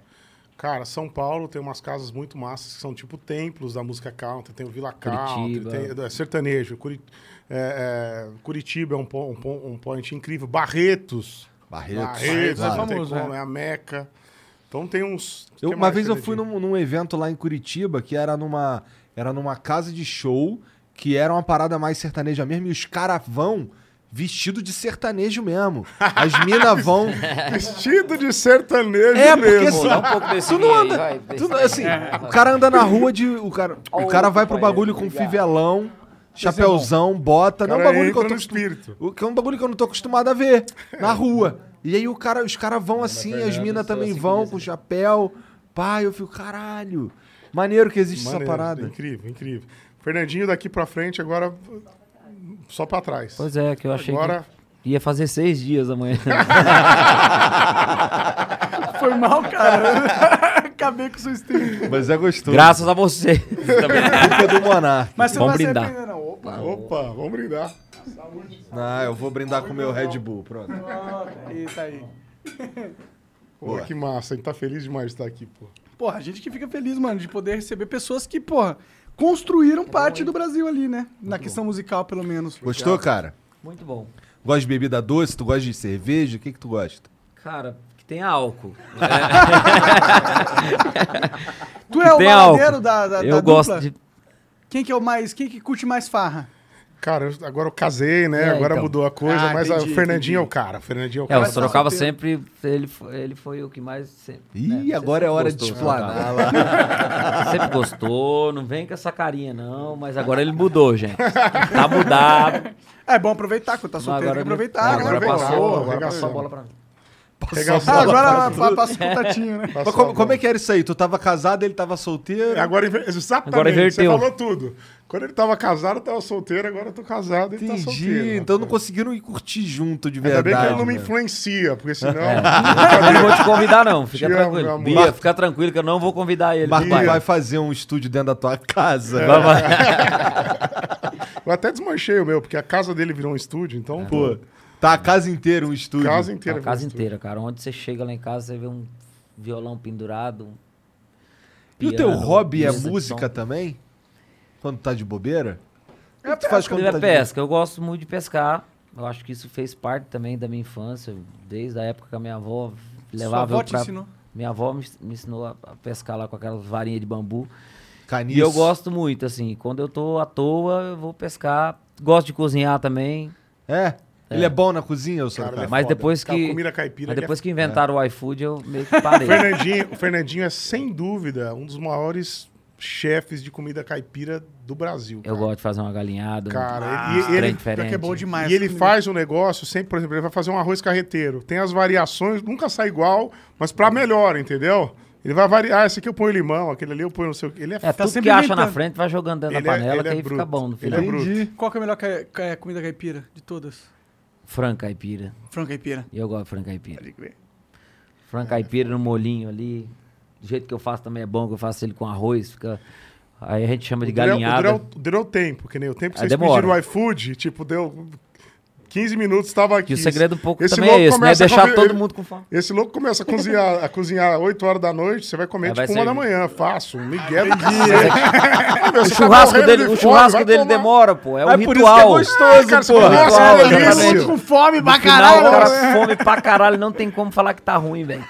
Deu- É foda, é foda. Vocês Demora. moram perto um do outro? Moramos, moramos sim. A gente tá sempre Entendi. junto, Então vocês- sempre nossa. junto. É, eu chamo ele, falou, hoje vai ter uma galinhada, chega pra cá. Ele, ele já chega com umas 4 horas depois, que ele já sabe que Ele é vai bom, demorar. ele é bom. Você já... Não, ele- aí quando. Ah, vai ter uma galhada. Demorou, então vou jantar. Vou jantar, Tá. vou aqui. Daí eu vou pra tua galinha. Mas, cara, é, é que você vai fazer um, um prato assim. É- é- a, a galera normalmente tá bebendo, quem tá bebendo não come, né? Depois que come, o cara meio que dá uma desmaiada. Dá uma você segurada, tem- né? Então você dá uma segurada ali na panela pra, pra fazer o rolê, senão todo mundo vai embora. Vai embora, Bata é vai. mentiroso, hein, cara? É, aí vai curtindo também. Ô, Jean, eu quero saber Mas onde eu é que sei tá o- fazer pratos rápidos também, gente. Ô, Jean, eu aqui, quero ó, saber onde é que tá o Sérgio Sacani, pô. Eu quero conhecer o cara, bicho. O cara é, Chama ele, é. Midas. Que loucura. Então tu curte ciência pra caralho. Porra, demais, demais. Tu acompanha os lançamentos das SpaceX. Isso é muito... demais, incrível. SpaceX, é, Gostei, amigo. os, os, os foguetes Ela chineses. quer lá. experimentar. Pega um copo Deus, pra ela, ferrou, dá, dá um pouquinho pra ela ali, ó. Vai, Aninha, prova aí. Bota mais na geladeira lá, viu? Tem aqui, ó. Sérgio Sacani, Sérgio Sacani é. Sérgio Chacana é- é foi, Midas. cara, uma. A primeira vez que a gente trouxe ele aqui no Flow, cara, a gente não tava com muita expectativa, entendeu? A gente não conhecia o cara, a gente viu que ele acompanhava uns lançamentos e tal, não sei o quê, mas que ele entendia muito de ciência, o cara crânio e tal. Só que a gente chamou ele e foi um episódio do caralho. Explodiu, ele virou um fenômeno, tipo. Ele é um, hoje é um dos maiores representantes da ciência mesmo Sem do dúvida, Brasil, assim. Tipo, E você percebe que às vezes vocês trazem pessoas que, que às vezes são desacreditadas, as pessoas não acreditam muito. Às vezes elas não, não dão. Você não tem tanto número como resposta, mas as pessoas que estão lá, aquele número que está lá, é, é muito formador de opinião, é um cara muito representativo, é um cara que. Cabeça mesmo. Então, acho que vocês devem, vocês devem ter muito desse desafio. Tem aqueles programas populares que pega todo mundo, que pega um espectro gigante, e tem os cara, e tem aqueles programas que pegam as pessoas certas. Exatamente aquilo que você tava falando da música. É. E o podcast tem que ser esse equilíbrio. E às vezes você não tem aquele número que você gostaria, mas, cara, você pegou a pessoa certa. Mas o assunto foi foda, foda, e o cara trouxe uma, uma visão da ciência, por exemplo, que a Isso. gente não conseguia. E às vezes é um cara que, que, num primeiro momento, ele não vai dar tanto número, mas conforme o canal vai girando, É ele vai passando os outros. É verdade, é verdade. A gente, a gente acompanha isso muito com os papos de ciência, mano. Ou, ou de filosofia e tal. Às vezes não dá muita view no Na começo, mas depois a galera vai falando de boca a boca. Boca a boca, eu acho que do bom conteúdo. Ele é o melhor, é o melhor aliado, assim, Sem entendeu? dúvida. Se não importa, na internet hoje em dia, mano, tem tantas formas hoje de viralizar, de, de comunicar. Se você atinge a pessoa e modifica, transforma a vida dela de alguma forma, ela vai, ela se sente obrigada a compartilhar isso com alguém, ela, ela quer. Ela, quer. Ela, ela ouviu uma música do Fernando Sorocaba e falou, mano, olha, isso mexeu comigo. O ser humano é colaborativo, ele quer ajudar, ele quer compartilhar, ele quer compartilhar sentimento e, cara... a felicidade, quando ele vê felicidade. o que dá felicidade, uma É, música, é. ele quer compartilhar. Isso, isso para mim, é, é, é o que torna uma música boa ou, ou um produto bom. Sem dúvida. É quando ele dá essa necessidade da pessoa de falar, mano, olha, isso aqui existe, não posso só eu saber que isso É, existe. tá isso é ligado? foda, isso é foda. Boa posição. É, isso é o que move a gente, move o nosso trabalho, né? Vocês já ficaram. Porque vocês alcançaram o sucesso máximo, vocês são referência máxima. Vocês ficaram um pouco desiludidos com a vida nesse sentido de, porra, atingi tudo. Não sei mais o que fazer. Cara, eu acho que não. Não, porque a gente. Cara, eu não me vejo fazendo outra coisa, assim, sabe? Música, eu acho que é o que nos move. Eu até tava comentando ali embaixo da, da questão da pandemia. A gente, com 14 anos, quer dizer, 13 anos de carreira, né? Porque foi há dois anos atrás. Com 13 anos de carreira, a gente tava meio que cansado, assim, da estrada, sabe? Você fala, cara, queria descansar. Aí veio a pandemia, você falou, cara, É animal. Ver na hora certa. veio na hora certa. Uma tragédia pra que isso, seja, uma é, tragédia, sim. mas a gente conseguiu descansar um pouco. Mas aí você passa dois meses, três meses, você fala, cara, não precisava descansar tanto, vamos voltar. Estamos aguentando mais. É. E, e então é, a gente não se. Eu, pelo menos, não me vejo fazendo outra Cara, coisa. tem Eu acho que o que, palco tá sempre entrando em vai- depressão, que entrou em depressão. Depressão pesada. Muito. Cara que, às vezes, cara da estrada, que era o sideman de, de, de artistas de rock, de, de- Cara, entrando em depressão Imagino, porque profunda. a gente porque ainda tá produzindo. É, é como chegar casa. vocês, nesse momento, e falar, vocês não podem fazer podcast dois anos. Imagina. Meu, cara, eu, eu, vai... eu realmente ia ficar numa depressão profunda. Depressão profunda, cara. Então, é, foi um puta no desafio. Graças a Deus vieram as lives pra gente, que funcionaram por um momento. Agora já passou, mas funcionaram. Foi importante pra caramba naqueles, naquele momento, né, de pandemia e tudo mais, pra gente se conectar. Agora já foi também. É, mas foi o que salvou, porque imagina você chegar pra um cara que ama o que faz, falar, meu, Parou, parou. o último show que a gente fez no Brasil, gigante, foi 18 de março. Depois a gente fez alguns corporativos, tá voltando agora devagarzinho. Fizemos a turnê nos Estados Unidos. Mas, cara, vai dar dois anos, bicho. Já foi, né? Já É. deu também. Já né? deu, já, Já deu. deu. Já deu pra caralho, na minha opinião. Tá- tá Cara, os Estados Unidos, quando devagar. tava nesse nível de vacinação, já tava liberado Tá faz voltando, tá tempo o trem. devagar. Eu, eu, cara, eu falei isso no Twitter recentemente, mano, e eu fui canceladaço, velho. Mano, os caras parecem que, tipo, quer tapar o sol com a peneira. Exatamente. Você olha na rua ali, você vê a maioria das pessoas usando máscara? Não. Não, Você vê, vai no bar, tá as pessoas, tá todo mundo usando máscara? Eu acho não. que teve um momento de se fazer isso, só que agora, companheiro, a gente não, é, não gosta de olhar o que está acontecendo lá fora, porque nos Estados Unidos. Copia então a porra dos Estados Unidos. Lá já voltou o troço. Já Sim, no chegou Canadá, no nível, chegou, chegou no nível de vacinados, que é o que chegou agora. Deixa o pau torar, companheiro. Deixa o negócio andar.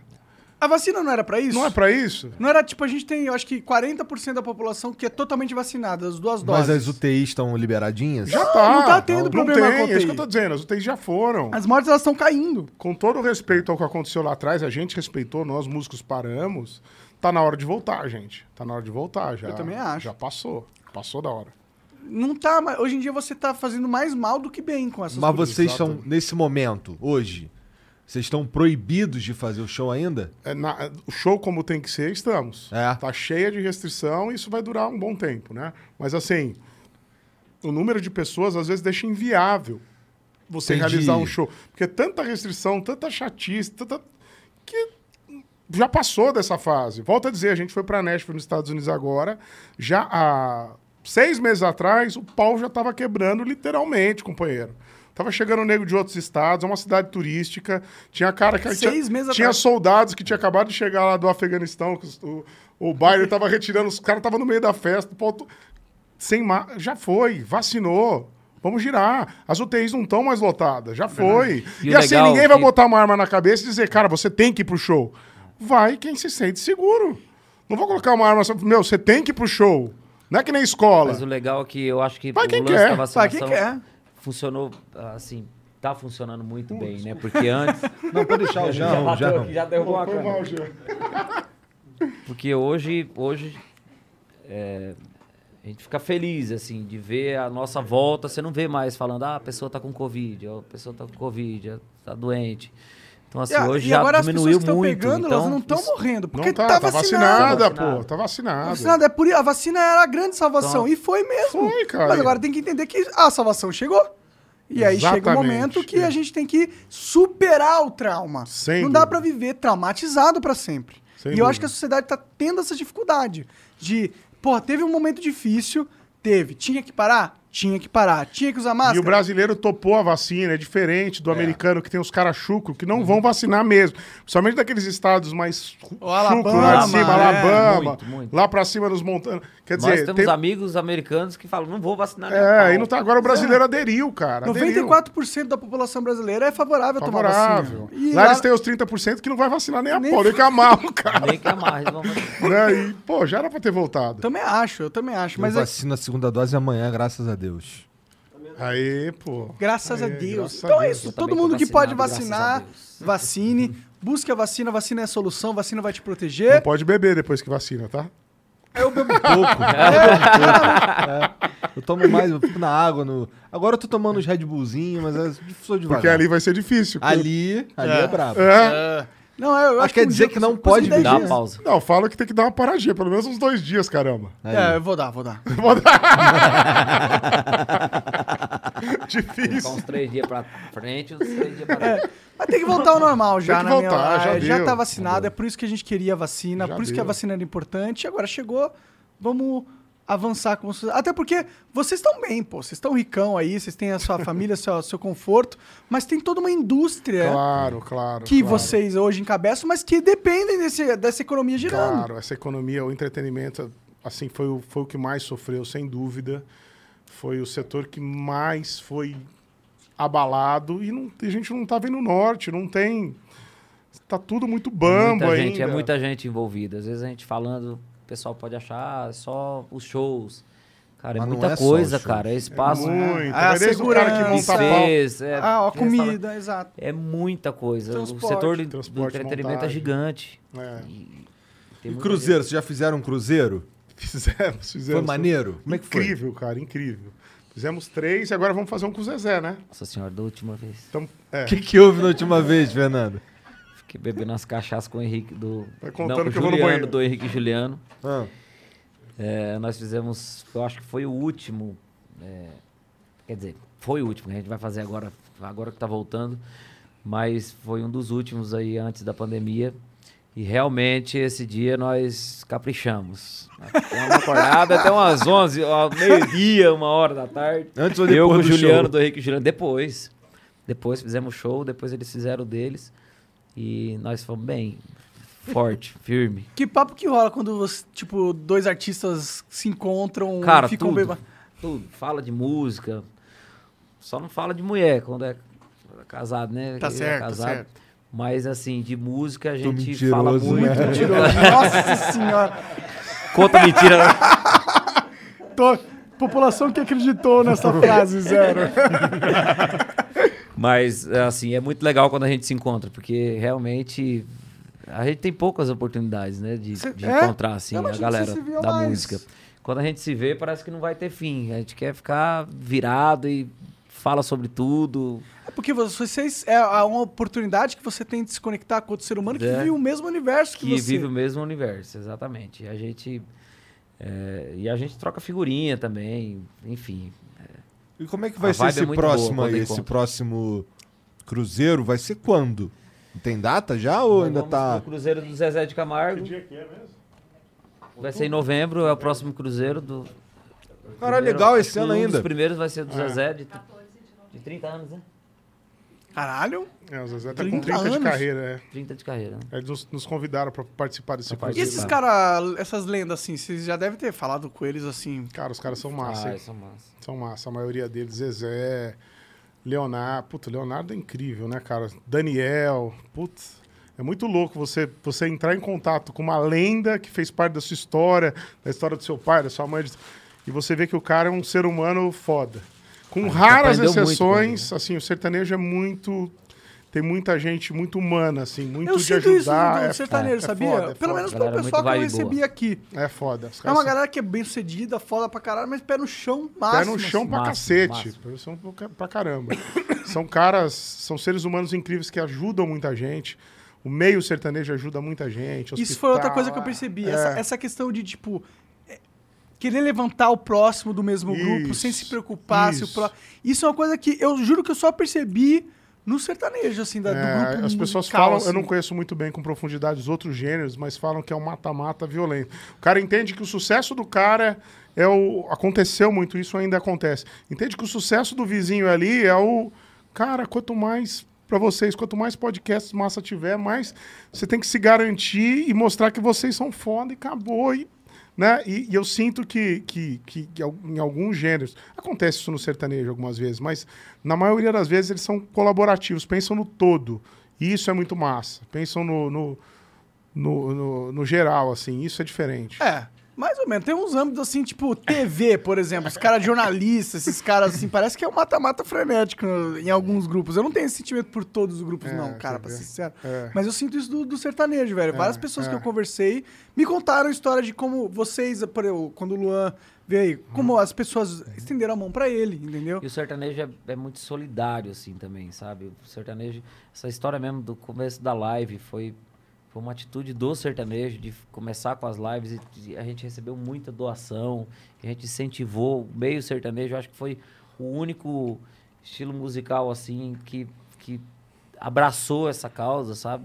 De, e a gente conseguiu bastante coisa Grana pra caramba. grana pra caramba, muito, é, alimentos. é, é, a gente ajuda o Hospital do Câncer também, que tem várias alas lá. Se você chegar no Hospital de Câncer de Barretos, que é um hospital gigantesco, tem lá a ala do Fernando Sorocaba. do Caralho, que da hora! Do Daniel. Eu acho que o, que o, Eu falo- que o César Menor e Fabiano falaram sobre É. esse lance aí. É. Não foi, não- eu posso falar o número porque não foi mérito nosso, foi, mé- foi mérito dos nossos amigos, dos fãs, de alguns patrocinadores. Pô, a gente chegou num, depois de seis lives, a gente chegou com um cheque em Barretos de 600 pau. Porra, legal. Fora 600 todas pau as doações, É, enfim, é. que a gente Fora conseguiu. alimentos, os negócios não Fora perecíveis alimentos, tal. Muito, É. muito. Mas pra Barretos foi 600 pila. Porra, legal demais. Tão Então é, é legal esse lance do sertanejo. ele Parabéns aos nossos isso. fãs, a galera aí, pô. Não é nós, não, é os fãs. É. atleta- Doaram aí, que, É, cara, foi foda, isso foi mostra a foda. força da comunidade. Mas vocês foram o meio. Então, parabéns É. também pra Sim. vocês. Tem que pô. ter Obrigado, iniciativa, né? obrigado. Sim, É. senão não, não, não rola. Foi, foi. Foda. é fiel. É, foi incrível. Bora abrir a mensagem pra galera? Bora. Bora. Vamos lá. Mande. Tu lê aí, Genzão? Pô, eu leio Agora- a primeira aqui pra tu puxar o celular aí. Não, agora tu é o cara que lê. Tu é o leitor agora. Vixe, demorou então. Não, O- peraí, que aí então eu não faço nada, eu tenho que ler alguma Pô, coisa. mas junto-se ao meu clube, do que não faz nada. Não, abre aí o celular mesmo. Tá. Vou ler o primeiro. O F. Godoy mandou: mijar. Salve, salve família. Gostaria de agradecer ao Fernando e Sorocaba pelas músicas e todo o entretenimento que eles apresentam. Fizeram e fazem parte da minha história e da minha vida. Mandei um salve para a turma de agronomia da UFFS Laranjeiras do Sul, Paraná. Olha. Pô, os batateiros aí de plantão, os Um agrônomos. abraço pra vocês. Abraço pro povo da agronomia, cara. Eu fiz, eu fiz Sorocaba faculdade de agronomia em Londrina, no Paraná, e a gente tem muita identidade com essa galera. Abraço pra vocês. Fico feliz de fazer parte da sua história, da história de vocês, né, Fernandinho? E, porra, que Apesar honra. que hoje, ele, ele- hoje é agromusic, né? Hoje a gente mexe com agromusic. Esquece. Agromusic. Esquece batata. Abraço pra vocês, moçada. Vamos o lá. Rômulo Brito fala aqui, ó. Salve, salve família. Passando aqui em nome da minha noiva. Ela é grande fã da dupla e tem alguns itens dados pelos, pelo Fernando a ela. Uma rosa e também uma palheta guardada com muito carinho. Sou grande fã também. Por favor, mandem um beijo pra ela. Karina Bueno. Ô, Karina, beijo pra você. Obrigado pelo carinho, viu? Ai, que legal. Ô, Jean, tem um vídeo aí da Yu. Propagandas. Taca aí pra nós. Quase. Quase. Ação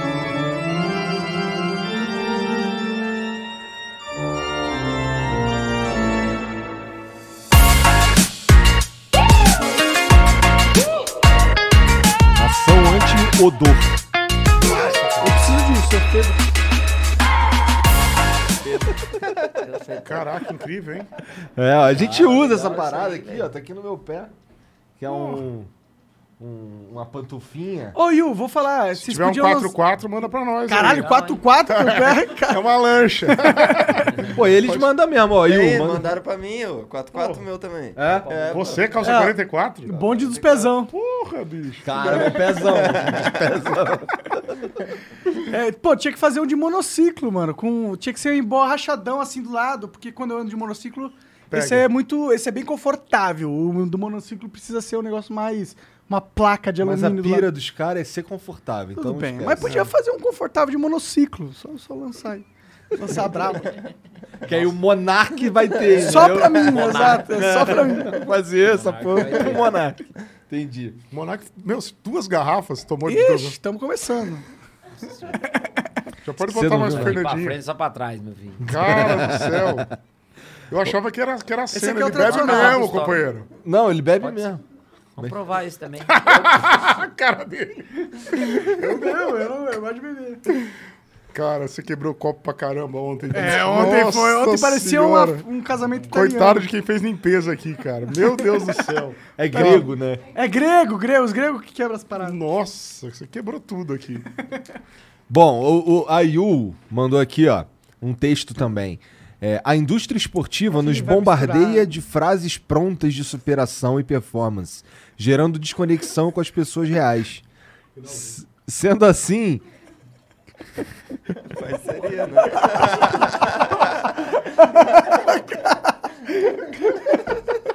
tá certo. Tá certo. Fudemos, Speak. Vai, começa do zero. Começa Vou do zero. A indústria esportiva nos bombardeia de frases prontas e superação e, e performance, gerando desconexão com as pessoas reais. Sendo assim, criamos o You Fit, feito até para quem precisa andar de turnê em turnê, com o máximo de conforto. Olha É. lá, pô. Aí Eu sim. acho que tu vai ganhar, hein, Eu cara. quero. Aí, ó. 4-4 no peito. Vai lá. a you.com.br, que se escreve, assim- se escreve assim, yuool.com.br. Usa o cupom FLOW e ganha 90 reais de desconto. Então, se eu fosse tu, eu ia lá dar uma olhada nessa parada aí, ganhar 90 conto de desconto. Ô, Jean, tem um, um... Obrigado, Yu, a gente usa aqui também. Manda aí o, o vídeo do Douglas. Mano. Ah, é. Peraí. É da MTV, o Rio Shore? Da hora. São deles. Olha lá. Salve Fernando Sorocaba, salve Igor, Monark, Janzão. Cara, não tenho nenhuma pergunta pra fazer, só elogiar o trabalho de vocês. Sou Douglas Mabel, sou aqui de Porto Alegre, mas também quero pedir uma oportunidade pra tocar na banda de vocês. Hein? Que massa.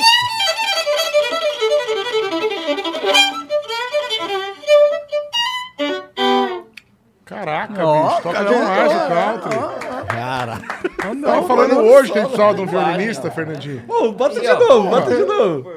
Bota de novo. Parece um country, não parece? Vamos lá, um vamos ver, vamos ver, vamos ver. De onde? Porto Alegre. Vai, tá sem Ele som. tá sem som. É, peraí. Volta, volta. Douglas Mabel, sou aqui de Porto Alegre, mas também quero pedir uma oportunidade pra tocar na banda de vocês. Hein?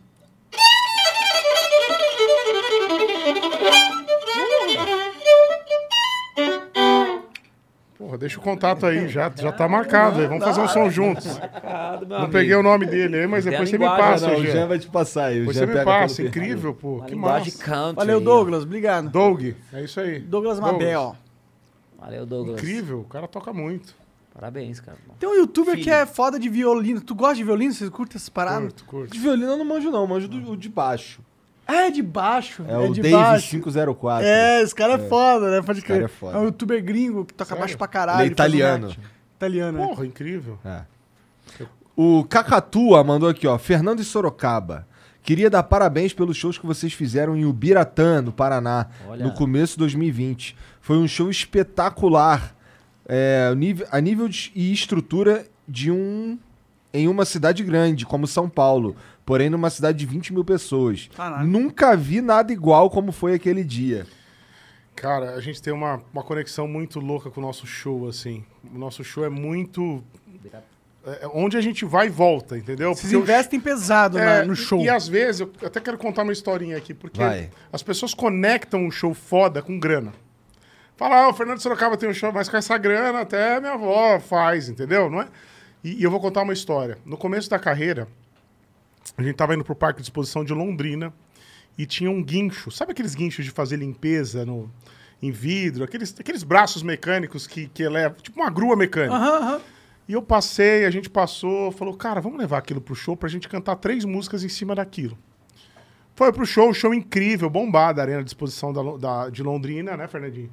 Foi Londrina, né? Londrina. Foi. Uhum. Aí a gente cantou três músicas em cima daquilo, acústicas, eu, o Fernandinho, maquiamos todo aquele braço mecânico. Vocês estão entendendo o que eu tô falando, né? Aquele braço de. Sim. A gente cantou em cima daquilo.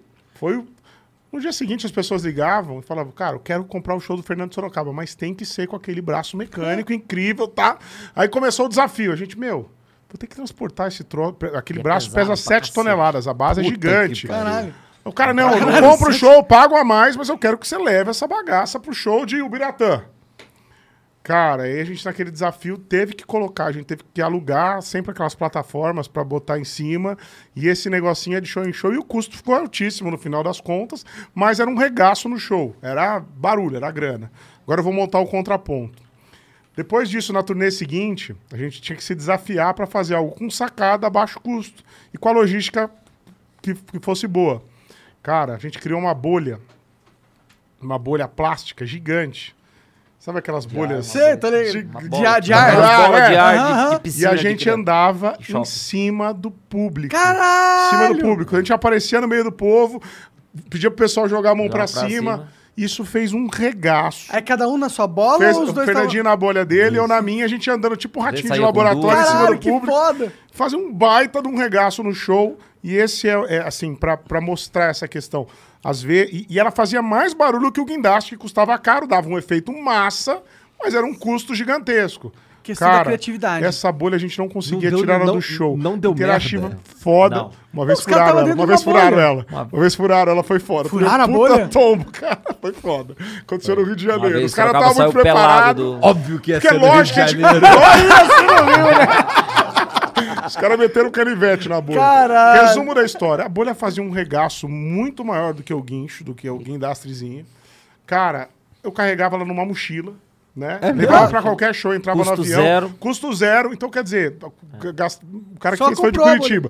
Fizemos, gastamos E 3 dava mil mais- reais pra dava fazer, mais usamos 300 efeito. shows. E dava mais efeito. Que um Então, caminhão de 7 toneladas. É. tem um caminhão com 7 toneladas em cima. Então, prova. Às vezes é Pra fazer um sacada, show que é um regaço, às vezes você pode usar um balão plástico que faz um, ba- um barulho muito mais do que uma máquina de 7 toneladas.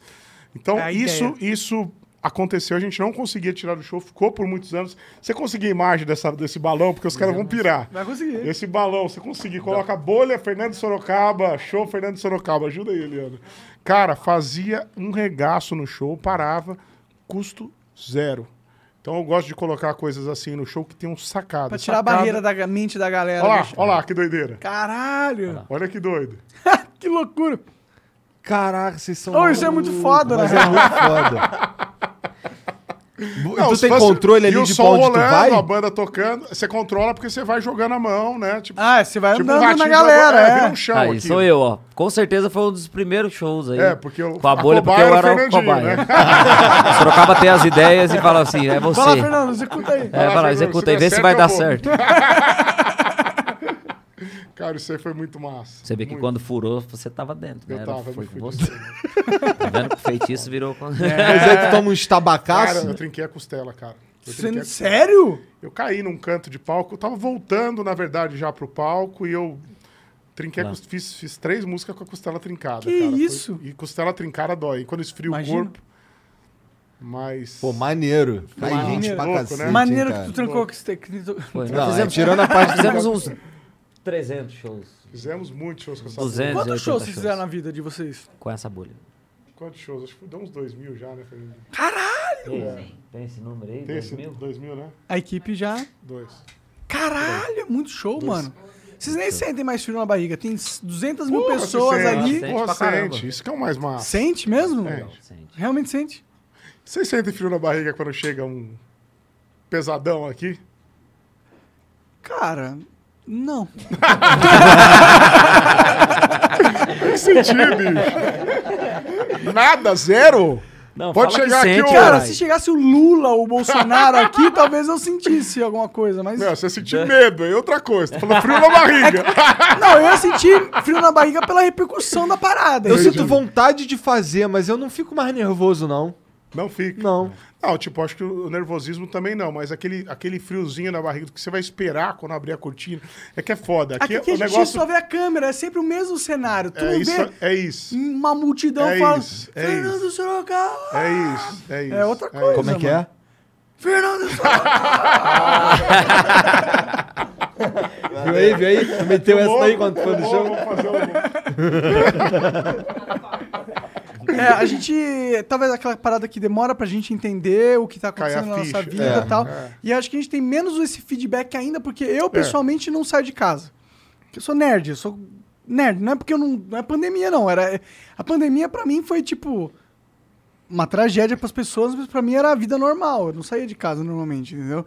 Então eu tenho acostumado. poucas oportunidades de ter esse feedback do, do meu trabalho e tal. Então, pra gente é mais difícil perceber. Você acha que pra um artista que trabalha com o público num show, você pega e vê 60 mil pessoas. Quanto, qual foi o máximo de pessoas é que louco vocês. isso. Ah, a gente já viu na Paulista, aqui no Réveillon da Paulista, um milhão de pessoas Réveillon da Paulista. no peito. Caralho, Assim, esse, é ver- você esse é o verdadeiro É. um milhão de pessoas que gente ao vivo. você não vê Você mais. não vê o fim, é, você não vê o fim, né? Não é o ao vivo na internet. É, o ao vivo ali. o cara pegou, pegou o ônibus, o metrô. Caixa de delay, assim, porque o som chega com delay lá atrás. Assim, muito louco. Gigante, assim.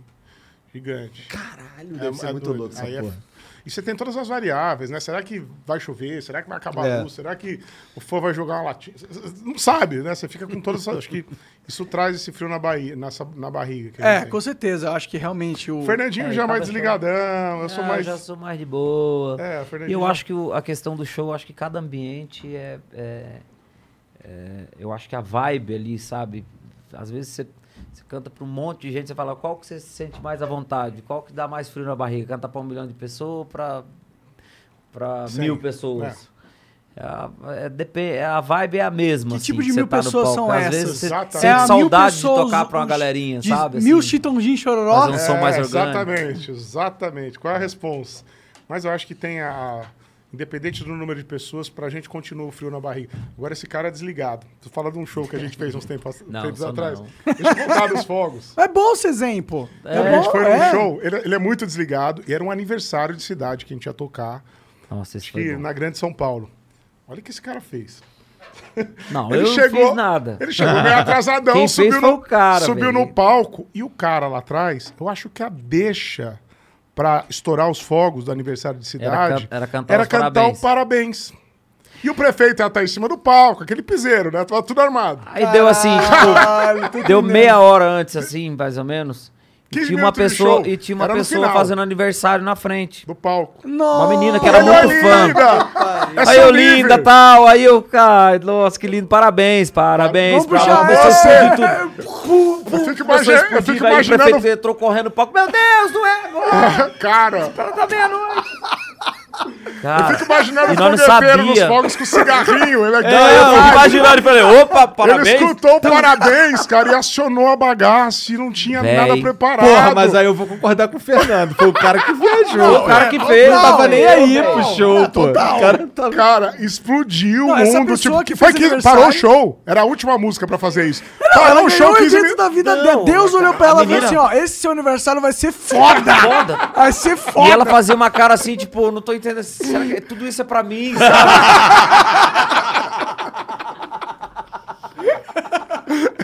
e eu olhei pra trás e sorocava assim, ó. Não, eu cara, sentei. Eu falei, cara, eu não pensei. Aí o prefeito cara, entrou prefeito- correndo assim, tipo, não, O prefeito não, me xingava, cara, seus filhos da... Só faltou, fa- eu via pra O produção. prefeito ficou putaço com vocês. Não, a produção fala, filha da puta, era agora, aquele troço. Cara, foi um rolo dos infernos. E ele aqui com a carinha de, sabe, Não, teve uma cagado, outra vez. Caralho, gol contra. Teve uma outra vez também que a gente passou aperto demais. Essa Tem que falar. Meu, Conta pra foi mim. tocar no centenário do Corinthians. Ah, essa foi... Ah, caralho. Tocar no centenário do Corinthians. Gaviões da Fiel, a galera só, só os torcedores foda, Só tipo aquela- assim, aquela- seletiva, a galera mesmo. do Aquele povo raiz do aquele Corinthians. povo raiz Pode crer, mesmo pode e tal. Vamos fazer o show. E na época a gente soltava umas serpentinas. Sabe aqueles, aqueles papel picado? Ah, tá, pode crer. É, é, é isso, né? É. Serpentina. Pá, véi, você acredita que e tinha várias cores. Nesse dia, véi, era verde. Era verde e branca. Era Do verde e Palmeiras. branca. Era verde e branca. É sério, velho. É Centenário sério. do Corinthians, aquela puta responsa no que a gente podia Mano. falar, o que não podia, aquele. Cara, não tinha, sei lá, não tinha cor, sei lá, tipo, os caras colocavam lá no show, o pessoal da produção e soltava. Maluco. Resumo, ficou Na o hora chão que eu inteiro vi que ficou verde verde, e e branco, O chão inteiro ficou verde eu e falei branco. assim, fudeu, tipo, não vai ter o que fazer, velho. Aí o Sorocaba já muito ligeiro, aí começou uma gritaria, né? A galera Eles falou assim... perceberam que era. Lógico, quaiou o meio do povo, pra nós. Até eu, se estivesse lá no meio, ia ficar puto pra caralho. Mano, e o Sorocaba, ele é muito rápido, velho. Na hora ele já pensou e falou assim: sabe por que soltou isso aí? Verde e branco? Pra Falei, vocês pisarem em cima! ah, mas em cima do Palmeiras! Pisa em cima do Palmeiras e tal. O cara não é querendo matar o pessoal da produção. Velho, vocês não viram a cor, maluco. E a galera comprou? Comprou esse negócio de pisou? Não, aí comprou. Aí, tipo Comprou, assim, comprou. A gente falou, isso- tipo, sabe gente- por que que a gente soltou isso aí verde e branco? Pra cair no chão mesmo, vocês pisaram no Palmeiras. Foi que salvou. Caralho, Não, cara. Vocês podem começar em mim, mas tem, Mano, em foi cima, mas tem de vida, assim, que, né? Que time vocês torcem? Que time vocês torcem? Flamengo e eu sou eclético. Eclético. Eu não torço pra Cara, eu nada. sou eclético Flamengo. também. Eu sou eclético. Tu não torce pra nada? Cara, eu tenho, Flamengo também. eu tenho uma, assim... Quando o mundo era lúdico pra mim, ou seja, eu era adolescente, meu time ganhava tudo, que era o São Paulo. né? então, assim, isso é o meu consolo. Agora não ganha mais merda nenhuma. Mas quando as coisas eram lúdicas, o São Paulo era foda. Tele, eh, Tele Santana, Palinha, Zete. É, vocês eram crianças nessa época. Mas eu ouvi falar pra caralho. Palinha jogou no Flamengo também, pô. É, o Paulinho jogou no Flamengo. É verdade. Eu também torcia pro São Paulo quando era É? lúdico. Jovem. O mundo era lúdico. Sim. Não, eu chegava no, chegava no colégio e falava, pô, olha aí meu time, pô, São cala a boca, aí, é mundial. Pior que Agora São Paulo a era ficou- pica na época que eu torcia também, Ex- eu Era lembro. pica. Agora que a gente já cresceu e entendeu que o time não vai mudar a nossa vida em merda nenhuma, Mas o. Flamengo também. Eu ainda torço final, pro Flamengo né, pra caralho. Tamo na final. É, moleque! Eles não torcem pra porra nenhuma, que o time deles não ganha porra nenhuma. goleiro do cara é o Volpe, pô. Salve Volpe. Ah, é. É, é, Tipo, mas tem gente que gosta. Eu, eu entendo por que que a galera gosta de futebol pra caralho. É um negócio que mexe com a emoção das pessoas, é um momento que você tem de conexão com É, o seu mas- pai ou com os seus, amigos e tal. Mas eu não tive, eu, eu realmente não tive isso na minha vida. Mas não muda a sua vida. É, não, Não, eu não. me importo com outras coisas. É, eu, não, eu não consigo me importar se o São Paulo. Eu torci pro São Paulo, não, sei, É. não consigo me importar se ele tá ganhando. Eu nem sei o que tá acontecendo. Também não. Mas vai lá, manda a próxima mensagem. Não, eu ia falar que o. Nada, deixa Não, quieto. fala, Não, pode fala, Só fala, coração, Não, fala eu ia zoar o Volpe, deixa pra lá, pô, deixa o Volpe. O Matheus Brito mandou aqui, ó. Boa noite, Fernando de Sorocaba. Seguinte, eu e minha namorada vamos noivar esse mês. Ela é a mulher da minha vida e eu gostaria de deixar registrado aqui a minha declaração a ela. Ela curte muito sertanejo, então se vocês puderem mandar um abraço pra ela, por favor, te amo, Sabrina. Sabrina, um beijo pra você, obrigado pelo carinho. Matheus esperamos Brito, né? É. esperamos Abraço, você e o. Matheus num Nosso churrascão show. nosso, num Isso é Churrasco, num evento de Quantas churrasco. pessoas nosso. vão nesse churrasco aí que vocês fazem? São da onde? Cara, 4 mil Cara, pessoas, sei. 5 mil pessoas, Ô, comendo é muita churrasco, carne. comendo bem, é, é- é incrível, é De incrível. onde vem a carne que vocês servem lá? Brasil. não, é, Deve ter vários parceiros. não, né? ainda, não- ainda a gente não tem o parceiro aí, estamos fechando pra esse ano, ainda não Boa, podemos falar. boa. Tamo Mas acho que vai ser, acho que vai ser Do Brasil. Brasil. é. É. Brasil. O Walter Ayub Ah, meu pai. mandou uma aqui, ó. Salve, salve família. Gostaria de Sério? saber. Seu É, pai? é. Que massa. Seu pai é fã mesmo? Ele é fã, né? Sim. Cara, Ah, meu pai é igualzinho, meu pai é fãzaço. É legal isso, né? Meu pai, ele vai nos shows, assim, definitely. Ele, uma hora ele tá em cima do palco, outra hora ele tá na arena, outra hora ele tá no camarote, ele volta na arena, tá tendo uma briga, ele tá do lado. Eu falo, pai! Você falou Cacete, mal do pai! Sorocaba? Pai, cara, você tava na arena no meio da briga. Ele que o cara vaiou, ele né? começa Não, ele tá. Tipo, esses dias eu fui no show de verdade, rodeio, cara. Rodeio de Jaguar, é, de Itu. O pau quebrando, meu pai, tipo, 5 horas da meu pai assim do lado. Eu falei, pai, cara, vou um copo, cara, ele aqui no meio da, do lado da briga. Não, não, peraí que eu tô aqui, peraí. Falou, filho, tem que ver como é que tá o troço. O povo tá cantando. Meu Pô, pai é uma cantando as briga. Músicas. Não, meu pai é uma Seu figura. pai deve, deve ficar fascinado. Fascinado. Com Não, Ah, ele o primeiro show que a gente fez na volta da pandemia, ele chorou de lágrima. Tipo, ele chorava muito. Falei, pai, o que, que é isso? Falei, puta, saudade dos shows pra caralho. Muito mais saudade que a gente. É No legal, sentido é de- é legal, foda, né, pai- mano? É- Seu E Assis. eu acho que seu pai é assim também. Ele é né? assim, ele é assim, é legal. Que do pô. caralho. Ele manda aqui. Gostaria de saber como é o processo criativo dessa fantástica dupla. Vocês criam a letra e depois buscam uma melodia pra ela ou é o inverso? Um grande abraço a todos. Cara, geralmente, geralmente nasce a letra. É, geralmente vem o papo, a história que a gente quer contar. E é muito, é muito curioso o processo criativo. Às vezes a gente faz a música em. é, a, a música meio que baixa, tipo baixa um santo ali, vai e a música sai em 15 minutos.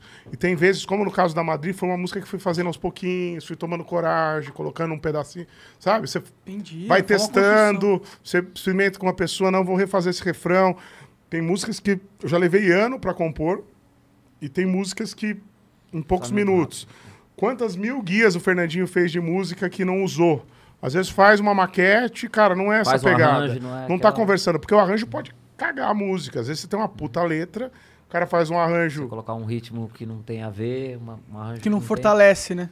É, já teve música É. que eu fazer tipo, cinco arranjos pra, pra sentir, assim, chegar Mas e falar, aí que não, tu- agora deu certo. E realmente a música. E aí que Foi. tu cresce, né, como, como compositor, né? A- Ao fato de você estar ali entendendo a letra e buscando várias paradas e você tem uma referência de pessoas que estão ali engajadas na música, isso deve te ajudar a melhorar o teu trampo. Sem dúvida, sem dúvida. Mas é muito. Tem músicas que é baixa mesmo, é tipo baixa um negócio, vem a ideia já pronta, você vai escrevendo, anotando, arranjando. Mas confesso que quando eu era moleque era mais. Eu era um gravadorzinho, tipo, eu lembrava a minha música. Eu compunha uma música, eu nem, eu nem gravava às vezes. Eu ia gravar às vezes, quando vou chegar. É, hoje eu É preciso. Tô com 41, daí você compõe um pedaço. Compõe um pedaço, anota. Você fica mais. Mas será que não é porque você tá mais safo, vocês estão mais safo na parada? você pode já sabe, você, tipo, quando você é jovem, às mais de vezes, idade. é, mas Mas é, quando você é jovem. Quando você é jovem, tem muito Ah, da, ener- é da energia O que HD te tá move, zero. aí você tem aquela. É. Eu, eu, eu, eu, eu, senti, eu sentia que, tipo, quando eu era mais jovem, eu tinha muito mais. Eu gostava, eu sabia muito mais pro lado que eu queria ir. Hoje em dia eu não sei mais tanto. Pra mim, agora eu. É difícil de boa. escolher uma. Mas eu acho que é um pouco começa a vir muita informação. Você já começa a botar outras coisas pra pesar. Pondera Você vem- muito mais. Você pondera muito mais. Sim. Você tem uma equipe toda por trás. Você tem patrocinador. Você tem o seu pai. Cara, começa, você começa a pensar um pouco mais antes de agir. Né? Por isso Eu que é muito foda quando você é jovem, não tem nada a perder nada, máximo. é. E você é livre. Você é livre pra Livre. ser o mais radical possível. Isso é muito foda. É muito foda, é muito foda. Mas não tem como você crescer e não perder isso. Não tem como, cara. Putz, não tem como. Vai chorar. Não, mas tá certo. Tô tão bêbado assim, não. Mas é, você acaba deixando essa coisa lúdica de você arriscar muito quando você amadurece. Você fica muito. Chato isso, né? Vocês tentam se conec- reconectar? Porque eu confesso que eu, hoje em dia, eu fico tentando assim, mano, eu não quero perder aquele moleque dentro de mim, entendeu?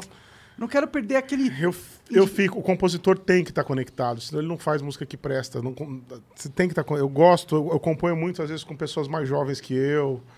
É, teve uma música que a gente fez agora que o Tarcísio da Acordeon gravou com a gente, que até hoje está entre as mais tocadas do Brasil, mais de 100 milhões de plays no Spotify. Nossa. E eu compus com uma galera bem mais jovem que eu, assim, os caras têm o papo, acho que é importante. Eu, eu tento me reconectar direto, acho que é importante. E esse mix, pelo menos agora, nesse novo momento do Fernando Sorocaba, esse mix de juntar o que a juventude está pensando, está falando, com uma coisa mais madura é o que tem dado certo pra gente, pro Fernando Sorocaba. Então, saber temperar isso é o que tem dado certo pra gente. Nas músicas, na forma de- da tocada do nosso show, do repertório, a gente mistura isso. A Maneiro. gente tenta não des- desagradar o fã raiz do Fernando Sorocaba, mas tenta introduzir uma coisa pra sempre estar trazendo novos. É importante ter novos fãs. Importantíssimo. Demais, demais. É, esse, esse é o verdadeiro desafio, da, é também um desafio das da carreira, É, né? Você é. sempre tá atualizado nessa parada. É, é. Vocês escutam muitos dos caras novos que estão explodindo aí? Tipo, explode um cara, você, mano, vou pesquisar esse cara, ele explodiu, quero ver qual é. Sim, bastante. A gente tá sempre ligado. O Tarcísio mesmo. O Tarcísio, ele começou. Ele, ele estourou assim do nada. E a gente acabou se conhecendo através de amigos e, e, e a gente fez essa conexão. Eu acho que tem que estar ligado no que tá rolando assim no mercado. A gente tá sempre atento. Assim, Imagina, e vocês têm conexões fodas, né? ritmos e tal. Pessoas que chegam em você e falam, ó, esse cara explo- tá explodindo. Você tem. Vocês muito devem legal. conhecer muitas pessoas do- da indústria. É muito legal, porque às vezes para um cara novo é, é importante ter esse, esse- essa marca, esse peso do Fernando Sorocaba. Com certeza. E pra gente é importante também buscar o que, tá Está se rolando nesse momento. novo bom, É né? um novo No- bom, exatamente. Então, esse- esse- esse- isso funciona para os dois lados, é uma via de mão dupla, né? Então, isso, isso tem funcionado bastante, principalmente nas participações. Gravamos agora com, com o Tarcísio, tivemos uma música com, Barões. Barões, Foi uma música que performou muito bem. é, e os públicos. O cara, o cara escuta aquela música que é o hit, mas acaba escutando uma música mais. Não, ele total é total É. uma ferramenta de. Um o collab outro. é, collab, é excelente. É. a essência de tudo. É, é, é surreal. é. O Guto Almeida diz aqui: Salve, salve família. Sou fã do Fernando e Sorocaba. Lembro quando saiu o acústico em 2010. Demais. Comecei a ouvir por influência do meu irmão e cunhada. Se puderem mandar um alô pra eles, João e Lari. Eles casam esse mês. Ô, tem Olha gente lá. casando pra caralho, né? Falando que nossos fãs estão. É. Tudo mal. Eles vão virar mãe daqui uns 10, uns 5 anos, entendeu? Eles estão casando agora. Qual que é o nome dele? João e Lari. Felicidades aí ao casal. Felicidades, João Hilário. Obrigado pelo carinho. Vamos ver se a gente tá Parabéns. junto aí num show em breve. Parabéns pela Con- coragem. Convida nós pro casal. Vai, o Fernandinho tá meio deprimido com a história do Chama casamento. nós, chama nós pro casamento. Chama nós pro casamento. Nós vamos lá tocar. Casar é bom, Fernandinho. Casar é bom. É pô. igual piscina de água gelada. Pula que tá quentinho. Brincadeira, gente. Casar é bom demais. Eu quero casar de novo, pelo amor de Deus. Eu fico falando, esse, eu fico falando esses trem, vai que eu não arrumo. Quando- ó, Você tava, Vai morrer solteiro. tava casado há quanto tempo? Antes de ter terminado? Casado 14 anos. É um tempão. Então, se a maior, a maior parte da tua carreira não, gente, você eu tava falo casado. assim brincando, mas é porque realmente existe essas piadas, mas o casamento é muito bom. O Sorocaba eu vejo tanto que ele é feliz. Tanto que ele tá, né? Sorocaba? Claro, graças a Deus. E eu pretendo me casar de novo, gente. Olha lá, Tá? pretendentes. Com Você cinco A gente faz essas piadinhas, mas a gente quer casar de novo. Mas será, se agora que você ficou solteiro, depois da fama, você falou assim, mano, agora eu vou meter a que eu jaca fiquei nessa porra. Fiquei solteiro. Meter a jaca, meter o pé na jaca. Essa era... Cara, fiquei solteiro. Não deu. Na verdade, não deu tempo, porque eu, eu fiquei solteiro e já comecei a namorar de novo. E namorei três anos. Aí, ano passado, Então tu não ficou solteiro? Tu não tá fiquei. Agora, O agora eu tô ele conseguiu. agora eu ele tô um conseguiu, mais. Ele conseguiu, conseguiu brigar Já com a mulher. Eu- Porque a, a mulher dele gosta de pescar com ele. E pescar é pra relaxar, você não, você não, você não concorda? Concordo, Você vai pescar pra dar um relax.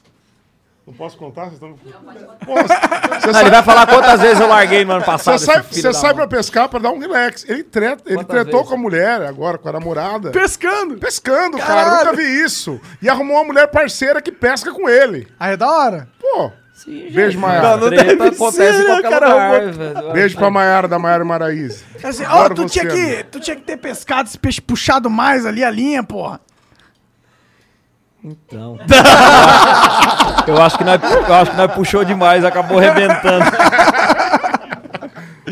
acabou puxando demais. Vamos, Tu bagulho é sempre namorou, assunto. sempre na sua vida inteira, sempre foi um sempre, cara... cara. Eu nunca, nunca fui ficar solteiro, não. Assim, E a patroa é braba? eu sempre gostei. Era. Era. A última, principalmente. É? Era bem bravo. Entendi. Ah, tem que curtir agora, tu é famosão, ricaço. É. tem que, Ele nem porra. dá risada pra falar que ela é brava. Pô, mãe, ela é muito gente boa, cara. Fernandinho é fogo. Ah, Tá. gente, no bom sentido, no bom sentido. Fala logo, pô. Não, ela era incrível, gente. É incrível. Ah, da hora, é bom É, quando, quando Agora mostrou assim. que quer voltar. Ah, gente. Puta merda, vamos mudar de assunto. Das melhores fases da minha vida. Tem, tem lenço aí, a tem lenço? O Kerber Vitor mandou aqui, salve, salve, Flow. Fernando, você falou sobre a paixão por pescaria. Eu morei em Cuiabá, Mato Grosso. aí, a terra da pescaria. Lá fiz um grande amigo, o nome dele é Adriano Guedes. Ele me disse que te conheceu. Ele é irmão da Tatiana e filho da dona Tarsila. Ele sempre disse muito bem, falou so- sempre falou muito bem sobre você, uma pessoa iluminada. Caralho. Dona Tarsila.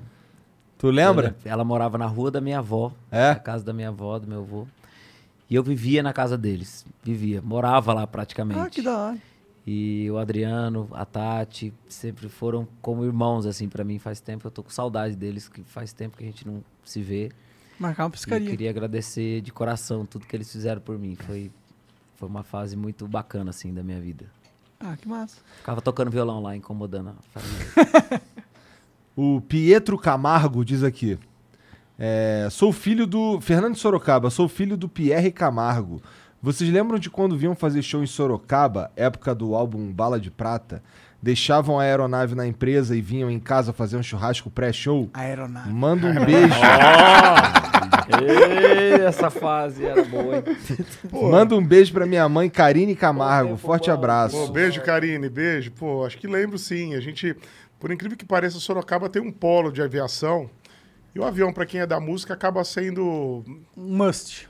É, não must, é uma ferramenta de trabalho que, te que, que faz com que você consiga dobrar dois shows num dia, que faz com que você consiga realizar mais coisas. É e um gravar- investimento nesse É um sentido. investimento, é importante, né? E a gente, Sorocaba é um polo, então a gente ficava muito ali usando a, a pista de Sorocaba, ela deve ser de lá, o pai dela deve trabalhar. Pô, me empresta tu- aí pra eu ir pra Montevidéu, cara. Porra, vai embora, vai embora. Só, só precisava ter ele. porque antes, antes da pandemia nós fritamos ele pra pagar as Tá contas, certo, companheiro. tá certo, tá certo. Vai sei lá quanto tempo vai ficar sem fazer show, depois compra outro. Compra outro, É. compra outro. Com esse Vale a pena alugar jato?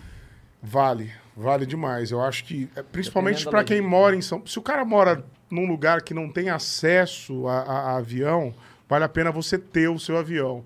Mas eu acho que a gente fez esse- essa, essa, essa conta, assim. Pra quem tá em São Paulo, o artista que mora em São Paulo, ele tem um leque. E ele pode usar um demand. Ah, só vai eu o Fernandinho, vai fazer uma dobra de show que só vai eu o Fernandinho, a gente precisa ir. Vamos no menor. Ah, tem que levar a banda inteira. Tem Pega um cara uma- em Sorocaba que loca um avião que é tipo um busão, assim, tipo, é gigante. É um bandeirantes, é um ônibus gigante, que é tipo um. Mas bem assim, barulhento. Cabe o avi- 15. E, e a minha banda às vezes vai entrar, a nossa banda vai entrar nele, tipo, é um troço muito doido, que o avião é tipo é 7, 8. E a banda fala, pô, Sorocaba, cara, você vai botar gente tudo dentro desse avião, cara, 78, cara, esse troço tá muito velho, não dá. Fala, o cara, pensa comigo. Betinho sempre que pergunta, fala, Betinho, cara, se o avião desde 78 tá voando e não caiu até hoje, não vai ser hoje que essa merda vai cair só pra essa porra. Cara, Os é velhos são- interessante pra caralho. Não quero mais andar em avião novinho, não.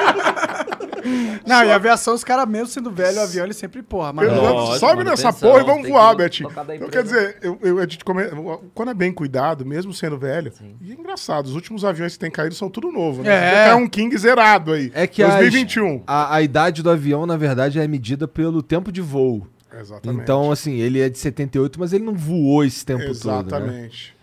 Exatamente. Um Pô, mas, que- mas, mas tamo, tamo total, eu tô total procurando aí um, um esquema pra ir pra Montevidéu, porque a passagem de volta tá 10 conto, vai 7 cara, Caro, pô. né? Fechou, arrumo pra você. É? Tem os caras, Demorou. táxi aéreo. Demorou. Incrível. Isso Joga tá, os- tá chique, hein? Pega um quingão, vai pra cima. O Mas, que tu vai que fazer moral, hein? Montevidéu, cara? Pô, Cassino. final da Liberta, cara. Ah, achei que, era, achei que você ia pro, achei que você ia Não, não. cassino. Não, vou trabalhar, cara. é real, vou Não, trabalhar. Força Sports Clube, tá ligado? Vai Mas eu vou trabalhar o? É porque a gente tem um programa de esporte ah, agora. Ah, entendi. Aí eu vou. é, Vai ser Que foda? massa. Vai ser muito foda. Eu sou flamenguista, né, porra? Vai ser que muito massa, foda. que Não, tem massa. que ir, tem que ir. Que mar... Quem que vai ser o jogo? Flamengo e Palmeiras. Final lá, da? Libertadores. Por que lá? Porque é final da Libertadores. Final da Libertadores vai num Já- lugar esquisito. já marcar. O do. O do, do ano de 2019 foi. Foi em Lima e foi Flamengo e River Plate, um Brasil e um argentino. Ah, entendi. Tô- Tá vendo como é que eu tô desconectado Hã? do esporte? Ia ser em outro lugar, mas também não ia ser nem no Brasil nem na Argentina. Cara, você tem que alugar um avião, certeza. Certeza. Pois é, não, até porque a passagem tá 70 mil reais, Porra, né? que? Cara, acho que eu nunca vi uma passagem nesse valor assim, daqui pra lá. E, e outra, é uns voos assim, ó. É um voo de São Paulo, Panamá e depois Montevidéu. É- Panamá! Então é 20 horas. Eu juro. É, esse Vai que é do a outro pior lado do parte. mundo, Tu não vai lá pra puta que pariu Panamá, 20 Montevidéu. Vai de 20 carro, vai de carro. Pro sul máximo. É 20 horas de voo. É uma, é uma Irmão, merda. pega um voo pra Porto Alegre e mete um carro, cara. É, vai pra Porto Alegre. É pega- Não verdade. parece. Não, só mais a tua ideia. Porra! Mas ela já tinha. Cara, Panamá, vai fazer um Z no mapa mundi. Como que isso pode ser mais barato, né? Faz sentido. Vai entender. Mas então, aí daí que tá, eu acho. Não é barato. Tá 10, reais, 10 mil reais cada um. Mas como é não que pode só ter não um tem direto, voo. né? Só não, É não, Mas tá muito tem. louco. Acho que por causa da pandemia É. deu uma travada nos É. voos. Não, os mas caras os estão voos- querendo recuperar o ano inteiro. Cara, eles estão querendo recuperar e estão socando a faca. As passagens estão muito É caras. isso, mas também as passagens diretas já foram já. Vagabundo já comprou há muito tempo. Ah, entendi. Entendeu? Tá bom. É Flamengo e Palmeiras, final da Não, Libertadores. pega um né? avião pra, pra Porto Alegre, sobe Porto na Alegre. caranga. Vai ficar Se não der barato. certo isso, né? Lógico. O, o plano A eu já tinha, chega Tá. na moral. ah, tá, favorando. Manda, manda plotar ti- é, Flamengo, pra Imagina. bolo. Vou mandar plotar Flow Sport Clube. Isso aí. Que isso? Fala no cu do esses Flamengo. 200 mil, vai. Salve Flamengo. O AM Ferramentas mandou. O Sorocaba foi modesto, mas é um influenciador gigante do mundo do cavalo. Sorocaba, além do Aras, quais outros negócios você tem no meio do cavalo? Parabéns pelo trabalho. um abraço mais da equipe aí. Cara, isso é um da negócio que veio da minha família. Ele, né, meu avô foi um dos primeiros caras a importar quarto de milha pro Brasil. Que isso? Ele, o quarto de milha é uma raça que é a mais, que é a mais difundida no Brasil. que é isso? Não faz o Monark rir que ele tosse, cara. É foda, pulmão não tá bom. Eu tô sorrindo. O quarto de milha é uma das raças mais top do Brasil e é um cavalo que, que tem esse nome porque ele é, um ele é um cavalo mundo, né? muito versátil, ele tem muito arranque. Então, num quarto de milha, até 500 metros, sei lá, Tá. 400 e pouco, ninguém pega ele. Ele é o cavalo mais rápido. E ele é usado nas fazendas, pra você correr atrás de um bezerro pra laçar, pra curar. pra você- Ele é o cavalo que, que se difundiu muito forte aqui no Brasil. Meu avô foi um dos primeiros caras a trazer essa raça pro Brasil em, na década de 70.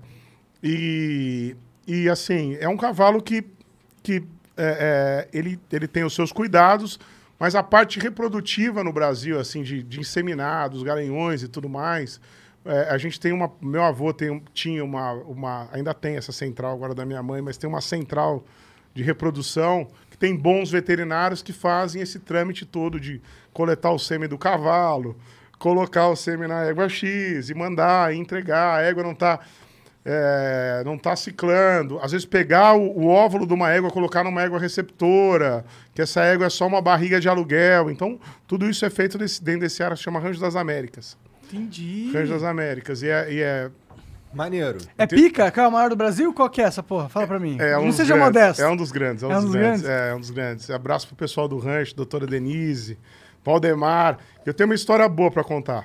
Eu fui para os Estados Unidos a pedido do meu avô. Falou, filho, eu sei que você está indo para lá para ver o negócio da- de show, de música que você está indo, mas quando você voltar, tem um sêmen no cavalo. Que pedido super normal, né?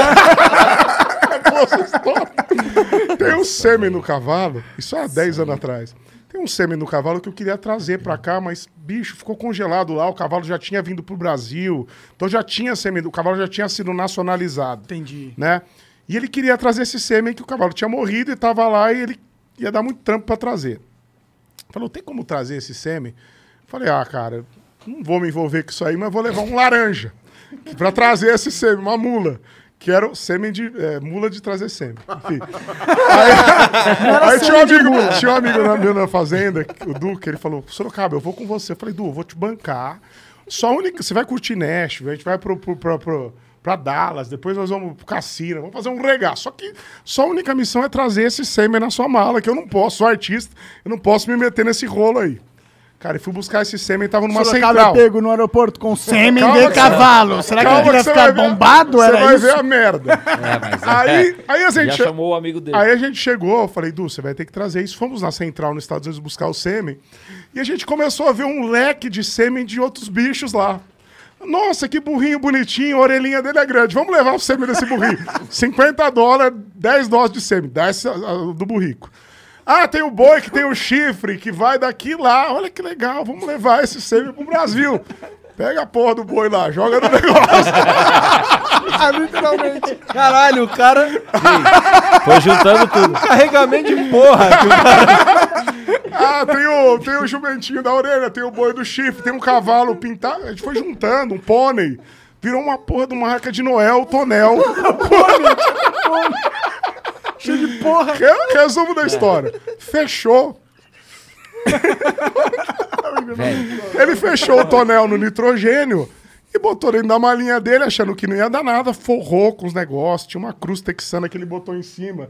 Mas ficou um troço muito mal feito, assim, que ele fez, botou... Não, foi um rolo. Beleza, subiu no avião, embarcamos. E daí eu, eu tava na executiva, ele tava um pouco mais atrás na, na econômica, do lado lá o Du, um veterinário amigo nosso que era o Tuco e meu primo Nelsinho. Aí a gente sentou, ele sentou lá atrás, o Nelsinho me conta. Sentamos tal, fechou a porta do avião. Ele, graças a Deus, cara, embarcou. Lindo, cara. O rolo que era sair dos Estados Unidos com sêmen. Ó, tá Dois embar- litros de sêmen Graças de. Meu amigo, abriram a porta do avião. Isso que abriram, começaram a chamar Eduardo Leite, Eduardo Leite. Comparecer. Eduardo? Eu nunca. Eduardo Não, Leite. cara, Eduardo Leite. Eduardo Leite. Eduardo Leite. Nisso, o veterinário, que era o Tuco, o veterinário do Tuco já foi na costela dele. Ó, o sua parte na, na viagem era isso: assume a bronca, não fala, eu sou veterinário, eu quero trabalhar nos Estados Unidos, não fala meu nome, assume a bronca e vai. Ele pegou e baixou o bonezinho, foi, filho. Na hora que ele passou do meu lado, só deu uma risada. Ele foi aqui, só, só podia sair ele, não podia sair mais ninguém. Saiu da. Eu nunca vi abrir porta de avião, ainda mais lá fora. É raro, é? Abriu, ele saiu pra fora. Cara, um puta piseiro. Resumo, o avião ficou uma hora parado, Parado. sem sair de lá. Diz que ele saiu lá fora, teve que chamar um tradutor. Cara, que porra é essa na mala? Que você tem uma bomba na mala. Acharam que, era uma é bomba. essa? que porra é? Achou que era uma bomba, aquele rolo, aquele, aquele regaço, que tem Que uma tá bomba. nitrogênio líquido, né? Nitrogênio crer. líquido. Sorte que lá no Texas tem muito essa coisa de animal e os caras tinham uma noção que poderia. Como é que você prova que tem sêmen de cavalo? Antes que ele falou, quem prova é a égua, não tem como provar. Aí disse que chamou o tradutor, aquele Já rolo. pensou, ele pega. É uma égua. É de uma égua esse aqui. Resumo da história, cara. Esse sêmen não veio. Não sei como ele não ficou. O, o Du não ficou nos Estados Unidos, conseguiu embarcar pra dentro do avião. Quando ele chegou, ele ainda zoou o Tuco. Ele falou: Tuco, chamaram lá fora pro veterinário. Eu tive que falar Olha, que você tá... Cara, cara- foi um rolo, mas graças a Deus ele conseguiu embarcar de lá. volta, mas perdi todo o sêmen do cavalo. Ah, Ficou- perdeu? Perdeu, ficou lá. Do cavalo, do burro, É, do boi. do burro, a arca de Noé, a arquinha do de povo. Se Noé. você tivesse avisado, teria vindo. E só tinha que ter avisado. Ah, o é? rolo era na imigra... É. o rolo era no Brasil. Porque o rolo é no Brasil, você Cara, pode entrar aqui, Faz sentido. Tá saindo É. de lá. tá saindo de lá, tá... Caralho. Cara, perdi a arca de Noé, o burrico, o e boi o do... teu avô ficou chateado? Pô, ficou puto. Ficou tudo. Ai, gente. Bom, é isso. Fernando Sorocaba, muito obrigado pela presença dos obrigado, dois. obrigado Obrigado, pelo papo, foi maneiro demais, divertido. Incrível, incrível. Espero que vocês tenham gostado também. Espero que vocês tenham gostado do hidromel também. Porra, incrível. Leva umas é garrafas aí pra vocês tomarem em casa. vamos te dar umas garrafas. Demorou. Puta empreendedor esse cara aí que é sócio de vocês. É hein? nosso, é nóis. É nóis. É o Puta, filho. o Felipe. Felipe. FelipeMid.com, quem quiser degustar. né? Puta Vinho mais vendido e- do Amazon. E bom. É mesmo? verdade. Muito É. bom, muito bom. Vinho mais vendido Não é o hidromel, é o vinho. Muito louco. Mas me fala aí, onde é que, onde é que os cara, como é que os caras fazem pra seguir vocês? É um dia mais importante seguir? Tudo Então, mais. arroba Fernando Sorocaba, né? No, no Instagram. A gente tem Ih, o nosso. olha lá, YouTube, eles têm Instagram de casalzinho. YouTube. arroba Fernando e arroba Sorocaba também é nosso. E O teu arroba é. Fernando? Arroba Fernando. Teu- Único do mundo! que eu roubei de alguém tava. Brincando. E eu peguei o da cidade moral antes da cidade. Então deve ter gente de Sorocaba. Cara! Eu acho que eu e Sorocaba foi um dos. Cara, eu fui criado lá. Fui Ah, criado lá. entendi. Nessa fazenda do meu avô de, Entendi, de cavalos. entendi, é. entendi. Eu fui criado lá. Quando eu fui pra Londrina fazer faculdade. Povo- Arroba Fernando, você- arroba Sorocaba, É. viu, bicho? Foi Caralho, isso. arroba só. Nem a cidade tem o arroba. E segue Caramba. o nosso YouTube aí também, galera. Se inscreve no YouTube que a gente sabe que os caras dominam aqui. O YouTube Fernando Sorocaba tem 2,6 milhões de pessoas Nossa lá. Senhora. Vamos ver se esse povo do Flow migra um pouco. Dá é. uma força pra gente, pô. Porra, você não precisa de força, não. Porra, que, que massa, Cara, cara. é o Fiquei Sorocaba falando isso. Não consegui conhecer o Sérgio Sacani, mas vai ficar pra uma Já foi embora? Não, pô, tá rolando lá. Vamos entrar na Vamos live lá, ao lá, vivo lá, vamos invadir a Vamos live lá na dele. dele, vamos invadir a live lá. dele. Massa, massa. Então, ó, é, inclusive, galera, estamos finalizando. Segue o Fernando e o Sorocaba, por favor. É, segue nós Obrigado, também galera. e vai lá no Sacana que tá ao vivo e a gente tá indo pra lá. Vai conferir a gente ali. Boa. Muito um obrigado. beijo. Tchau, tchau. Valeu, gente. With MailChimp, you get more than a URL. You get an all in one marketing platform to help drive sales with things like data driven recommendations and powerful automation tools. Get started today at MailChimp.com slash smart marketing. MailChimp, built for growing businesses.